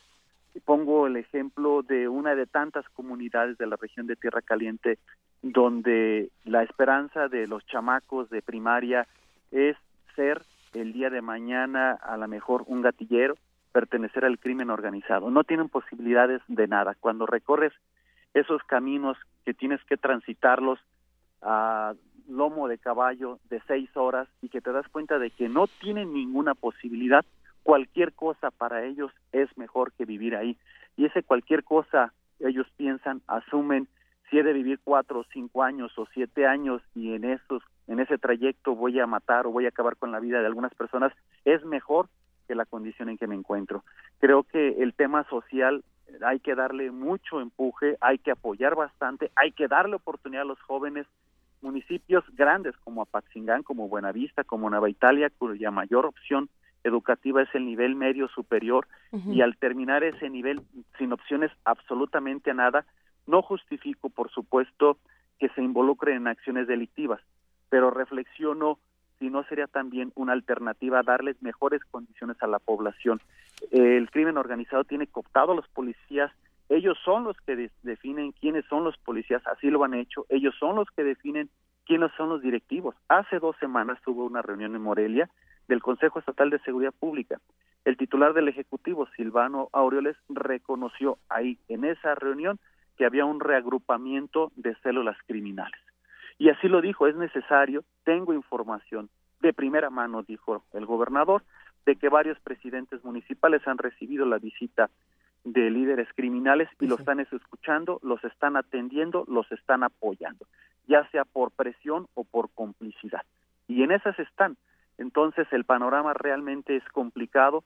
El caso del doctor Mireles para mí refleja una pequeña parte de lo que desafortunadamente mucho está ocurriendo en nuestro estado. Justamente, Enrique Alcázar, esto se parece mucho a lo que estábamos platicando la semana pasada con Lorenzo Meyer sobre el tema de los guachicoleros, la, falta de opciones que puede llegar a tener la sociedad y sobre todo los grupos más vulnerables. Esto es todo un tema y tendremos que seguirlo discutiendo y como bien apuntas, el caso del doctor Mireles es uno de los muchos y es un reflejo de lo que está ocurriendo en nuestro país. Juan Salgado, ¿con qué reflexiones finales nos podemos quedar y con qué urgencias y necesidades nos podemos quedar eh, eh, para los últimos minutos? ¿Estás ahí, Juan Salgado? Parece que perdimos la comunicación. Sí, sí, sí, aquí sigue. Eh, me, me, parece muy importante que se toque el tema de prevención social, sobre todo porque en Michoacán han habido esfuerzos muy importantes, pero muy eh, desafortunados en términos de prevención social de la violencia y de la delincuencia. Sobre todo en la época en la que estuvo Castillo allá, se destinaron gran cantidad de recursos para este fin, pero desafortunadamente no se hizo con base en evidencia, es decir, si, y, si, no tenemos evidencia eh, o si no tratamos sobre todo de documentar científicamente que el, los recursos van a tener un impacto en la reducción de violencia o en la reducción de conductas delictivas, pues desafortunadamente es dinero malgastado. Entonces, eh, tenemos un riesgo muy alto actualmente porque la política social está orientada hacia las elecciones, de que haya mucha inversión de recursos, pero que esos recursos se usen bien depende de que haya evidencia de que efectivamente impacten la reducción de violencia y eso es lo que hace la diferencia. Enrique Alcázar, ¿con qué nos quedamos? Me quedo con el deseo que realmente se volteen los ojos a Michoacán desde Michoacán y que se den alternativas a la población. Creo que no bastarán los miles de millones de pesos que efectivamente durante la etapa del comisionado Castillo se ejercieron en la, en la entidad. Hubo obras, hubo acciones, hubo inversión, pero creo que el problema medular de darle oportunidad a la gente para realizar alguna otra actividad y sobre todo generar conciencia entre profesores, niños, padres de familia para cambiar hábitos de vida debe, debe fomentarse, debe cambiarse.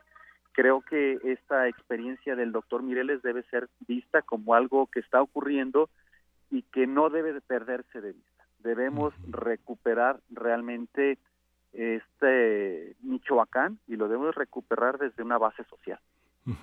Una última, nos da tiempo de una última pregunta. Sí, sí, sí. sí, este, a mí me tocó una vez eh, en, representación del Archivo General de la Nación con su director general ir a Patzingán a entregar una exposición muy importante comentada por el doctor eh, Carlos Herrejón sobre el natalicio del 30 de septiembre de José María Morelos y Pavón.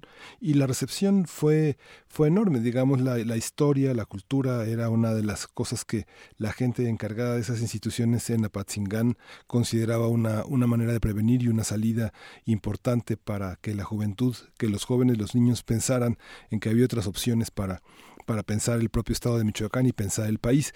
Pero ahora te pregunto, Enrique, ¿cómo como periodista piensas que eh, puede estar en peligro eh, Mireles? ¿Puede estar, puede, se, puede, puede haber algún ajuste de cuentas? Él se va a reunir con mucha gente y mucha gente lo va a visitar, lo va a ir a visitar, o ya lo está visitando y estarán en la mira. ¿Tú, eh, ¿Hay un pronóstico? ¿Hay un pronóstico de paso de guerra en torno a esto? Eh, mi percepción es que Mireles se va a alejar de la vida pública, creo que va a dejar el activismo, creo que Mireles a sus casi 60 años está eh, cansado, creo que a como lo he escuchado en estos días, me parece que, que su libertad, si bien cumplió con lo establecido en la ley, no dudo ni tantito que se haya hablado con él para invitarlo, entre comillas, a mantenerse al margen. Porque Mireles siempre ha estado, yo diría, en el filo de la navaja. Históricamente, desde jovencito estuvo eh, cerca de partidos políticos, cerca del gobierno, asesor del gobierno, funcionario del gobierno, recluido en dos ocasiones.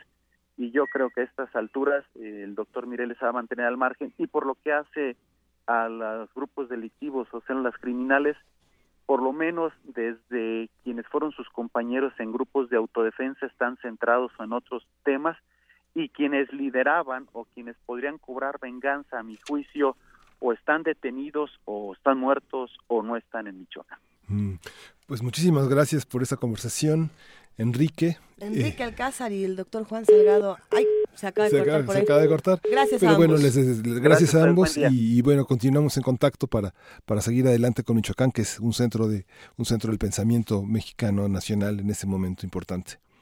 Gracias. Primer movimiento.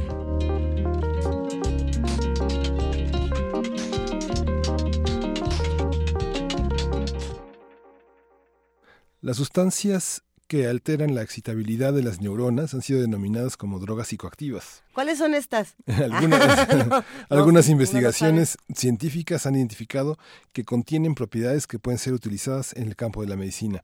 Virginia Sánchez completa la información.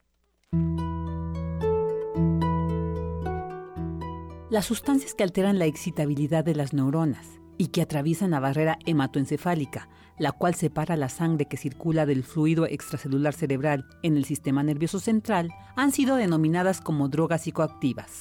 Entre ellas se ubica la morfina, la heroína, la marihuana, el LSD y la psilocibina. y a pesar de que legalmente se prohíbe su consumo y posesión, algunas investigaciones científicas han identificado que algunas de estas sustancias, como la marihuana, contienen propiedades que pueden ser utilizadas en el campo de la medicina. Así lo señala el doctor Enrique Renaud del Instituto de Biotecnología de la UNAM, quien nos comparte algunos detalles al respecto. La marihuana tiene varios efectos psicoactivos, entre ellos se utiliza como droga recreativa, pero por ejemplo es un excelente antiinflamatorio y hace cosas muy interesantes. Parece ser que es eh, neuroprotector, entonces tiene potencial para proteger de enfermedades como el mal de Parkinson, el Huntington y el Alzheimer y también funciona como una droga anti-esclerosis múltiple y suprime náuseas y es anti-anorexigénica, lo que significa que es una droga que da hambre, ¿no? Entonces la marihuana tiene mucho potencial medicinal y se está explorando activamente. Renaud señala que en el caso de la psilocibina y el LSD se han reconocido sus propiedades antidepresivas otro tipo de drogas que se están eh, pareciendo que tienen un gran potencial son los, alucinógenos, ¿no? La psilocibina y el LSD en particular. Parece ser que una de sus propiedades es que son excelentes antidepresivos. Gente que ha tenido depresión a largo plazo intratable, si se les da una sola dosis de LSD o de psilocibina, parece ser que salen de su depresión por, eh, por periodos largos. O sea, realmente parece ser una droga que tiene potencial. El grave problema de todas estas cosas es de que tienen muchos años de estar prohibidas literalmente de ser ilegales, ¿no? Y es muy difícil hacer investigación con este tipo de drogas. El experto universitario enfatiza la necesidad de relajar la legislación en contra de las drogas psicoactivas para enriquecer la investigación y desarrollar productos farmacológicos muy accesibles y funcionales para el campo de la medicina. Para Radio UNAM, Virginia Sánchez.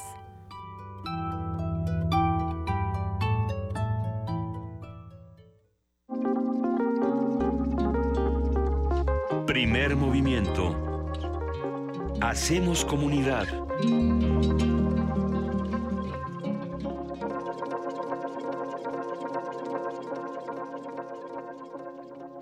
Aquí Miguel Ángel Quemain y una servidora seguimos buscando en internet y leyendo un poco de, de, estos encabezados de lo que está ocurriendo con el ciberataque de WannaCry, que por cierto no se detuvo. O sea, por si usted ya andaba muy tranquilo con su compu en el cafecito y dijo aquí no va a pasar nada. O quién sabe si pase o no pase. Lo interesante es estudiar esta nota. El virus WannaCry no se ha detenido. Hay cientos de, de nuevos casos, eh, cientos de miles de nuevos casos de infectados en Asia al comenzar la semana laboral. Eh, hay un mapa, por supuesto, del ciberataque que compartiremos más adelante en redes sociales para que vean a quién le tocó. México está lleno, Estados Unidos tiene tantito como, como para el sur, eh, Latinoamérica tiene un montón, Europa está retacado, qué decir. vean por favor, estos mapas. Vamos a compartir toda esta información. Eh, y la, gente se pregunta en redes sociales y los que nos escuchan, y, por supuesto, esta, esta duda que se da en Twitter y en Facebook, querido Miguel Ángel, si uno debe o no debe pagar eh, el secuestro eh, informativo, el secuestro de información que, que da este virus. Te quitan tu información y si no me equivoco te piden 300 bitcoins para que puedas volver a acceder, ¿no? Eh, lo que se están preguntando aquí es, bueno, y si lo pago no estoy volviendo más pernicioso el virus, no estoy, digamos, manteniendo esta estructura, pero si no lo pago, ¿qué tengo que hacer? Resetear la compu, olvidarme para siempre de mis archivos, de mi información personal. Es todo un dilema este. Sí, sí, y es un ataque verdaderamente de, una, de un conjunto de fuerzas que... Eh, totalmente anárquicas, ¿no? que es un de, violando como todos los acuerdos internacionales, todas las posibilidades locales y pagan los usuarios que finalmente son inocentes. Pues sí, y, esto es interesante. Son más de 100 países, al parecer, unos, unos 100 países, afectados. Y lo que uno también debería preguntarse es quién, quién a quién le toca eh, protegernos de no solamente de la violencia que estamos viviendo en nuestro país o en el mundo, sino de la violencia digital, que se vive muchísimo. Esto es, esto es otro tipo de violencia que, tiene que, que se tiene que analizar cuando los archivos son o no son encriptados, cuando se nos roba nuestra información personal.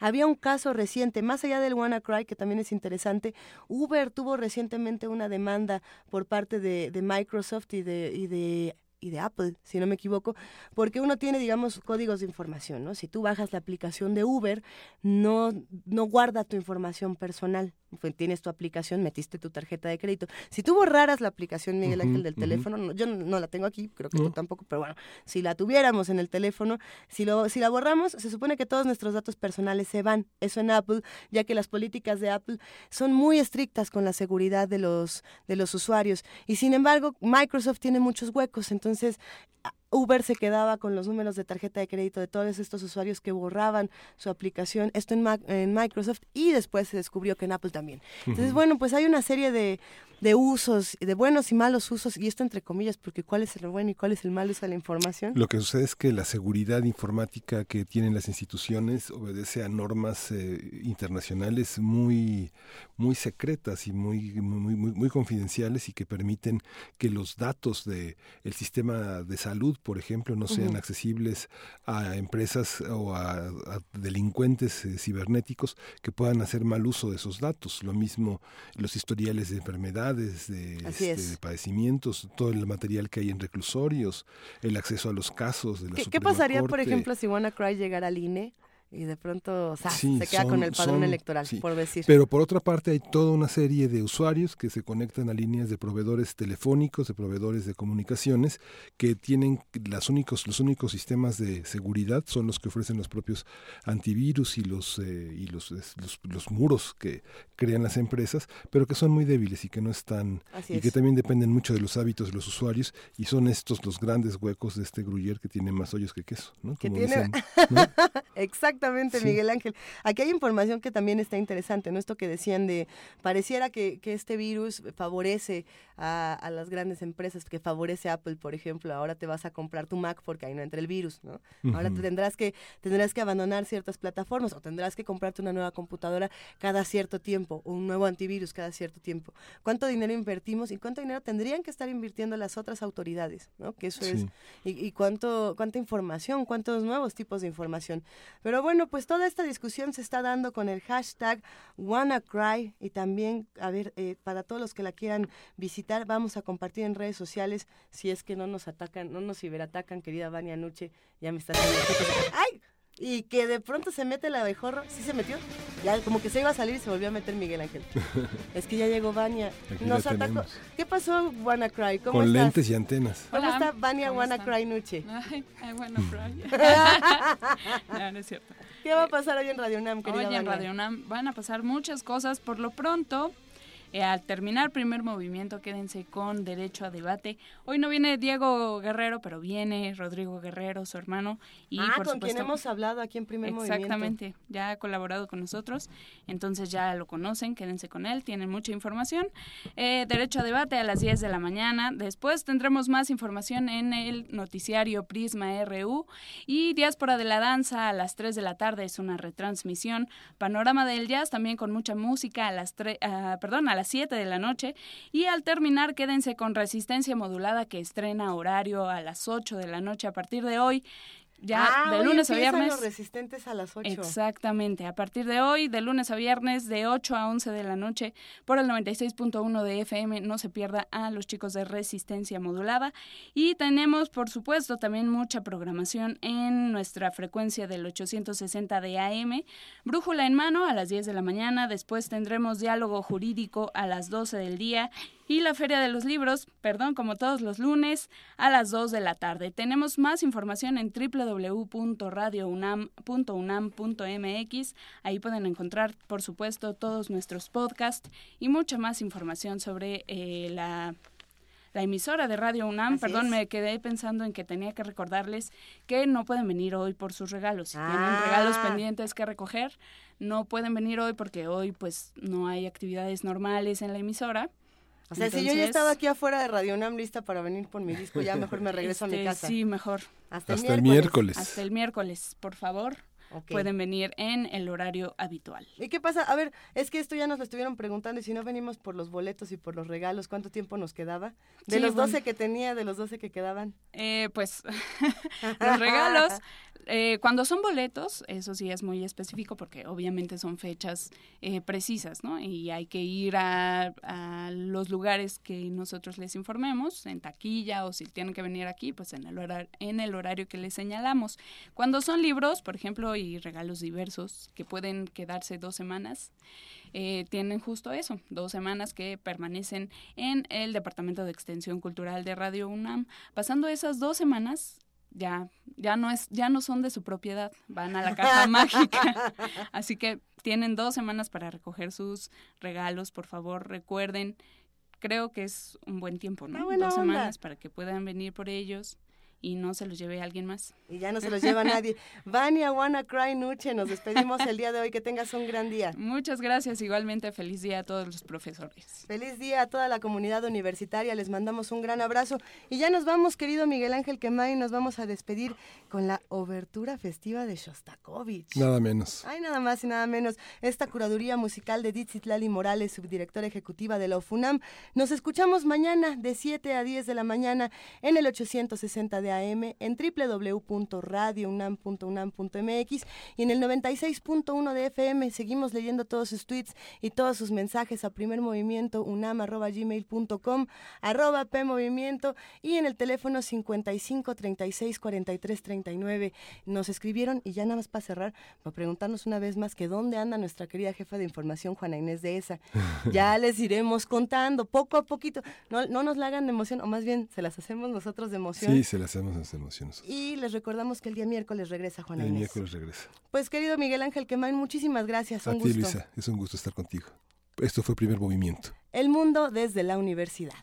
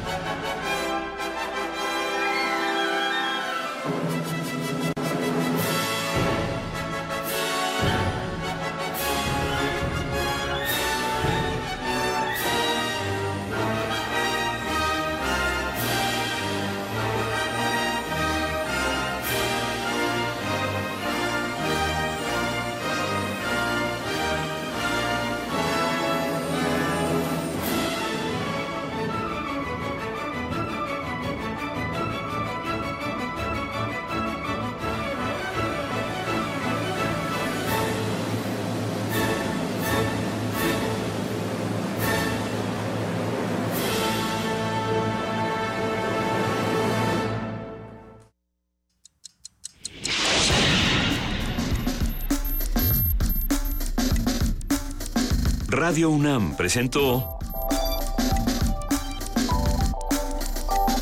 Primer movimiento. El mundo desde la universidad.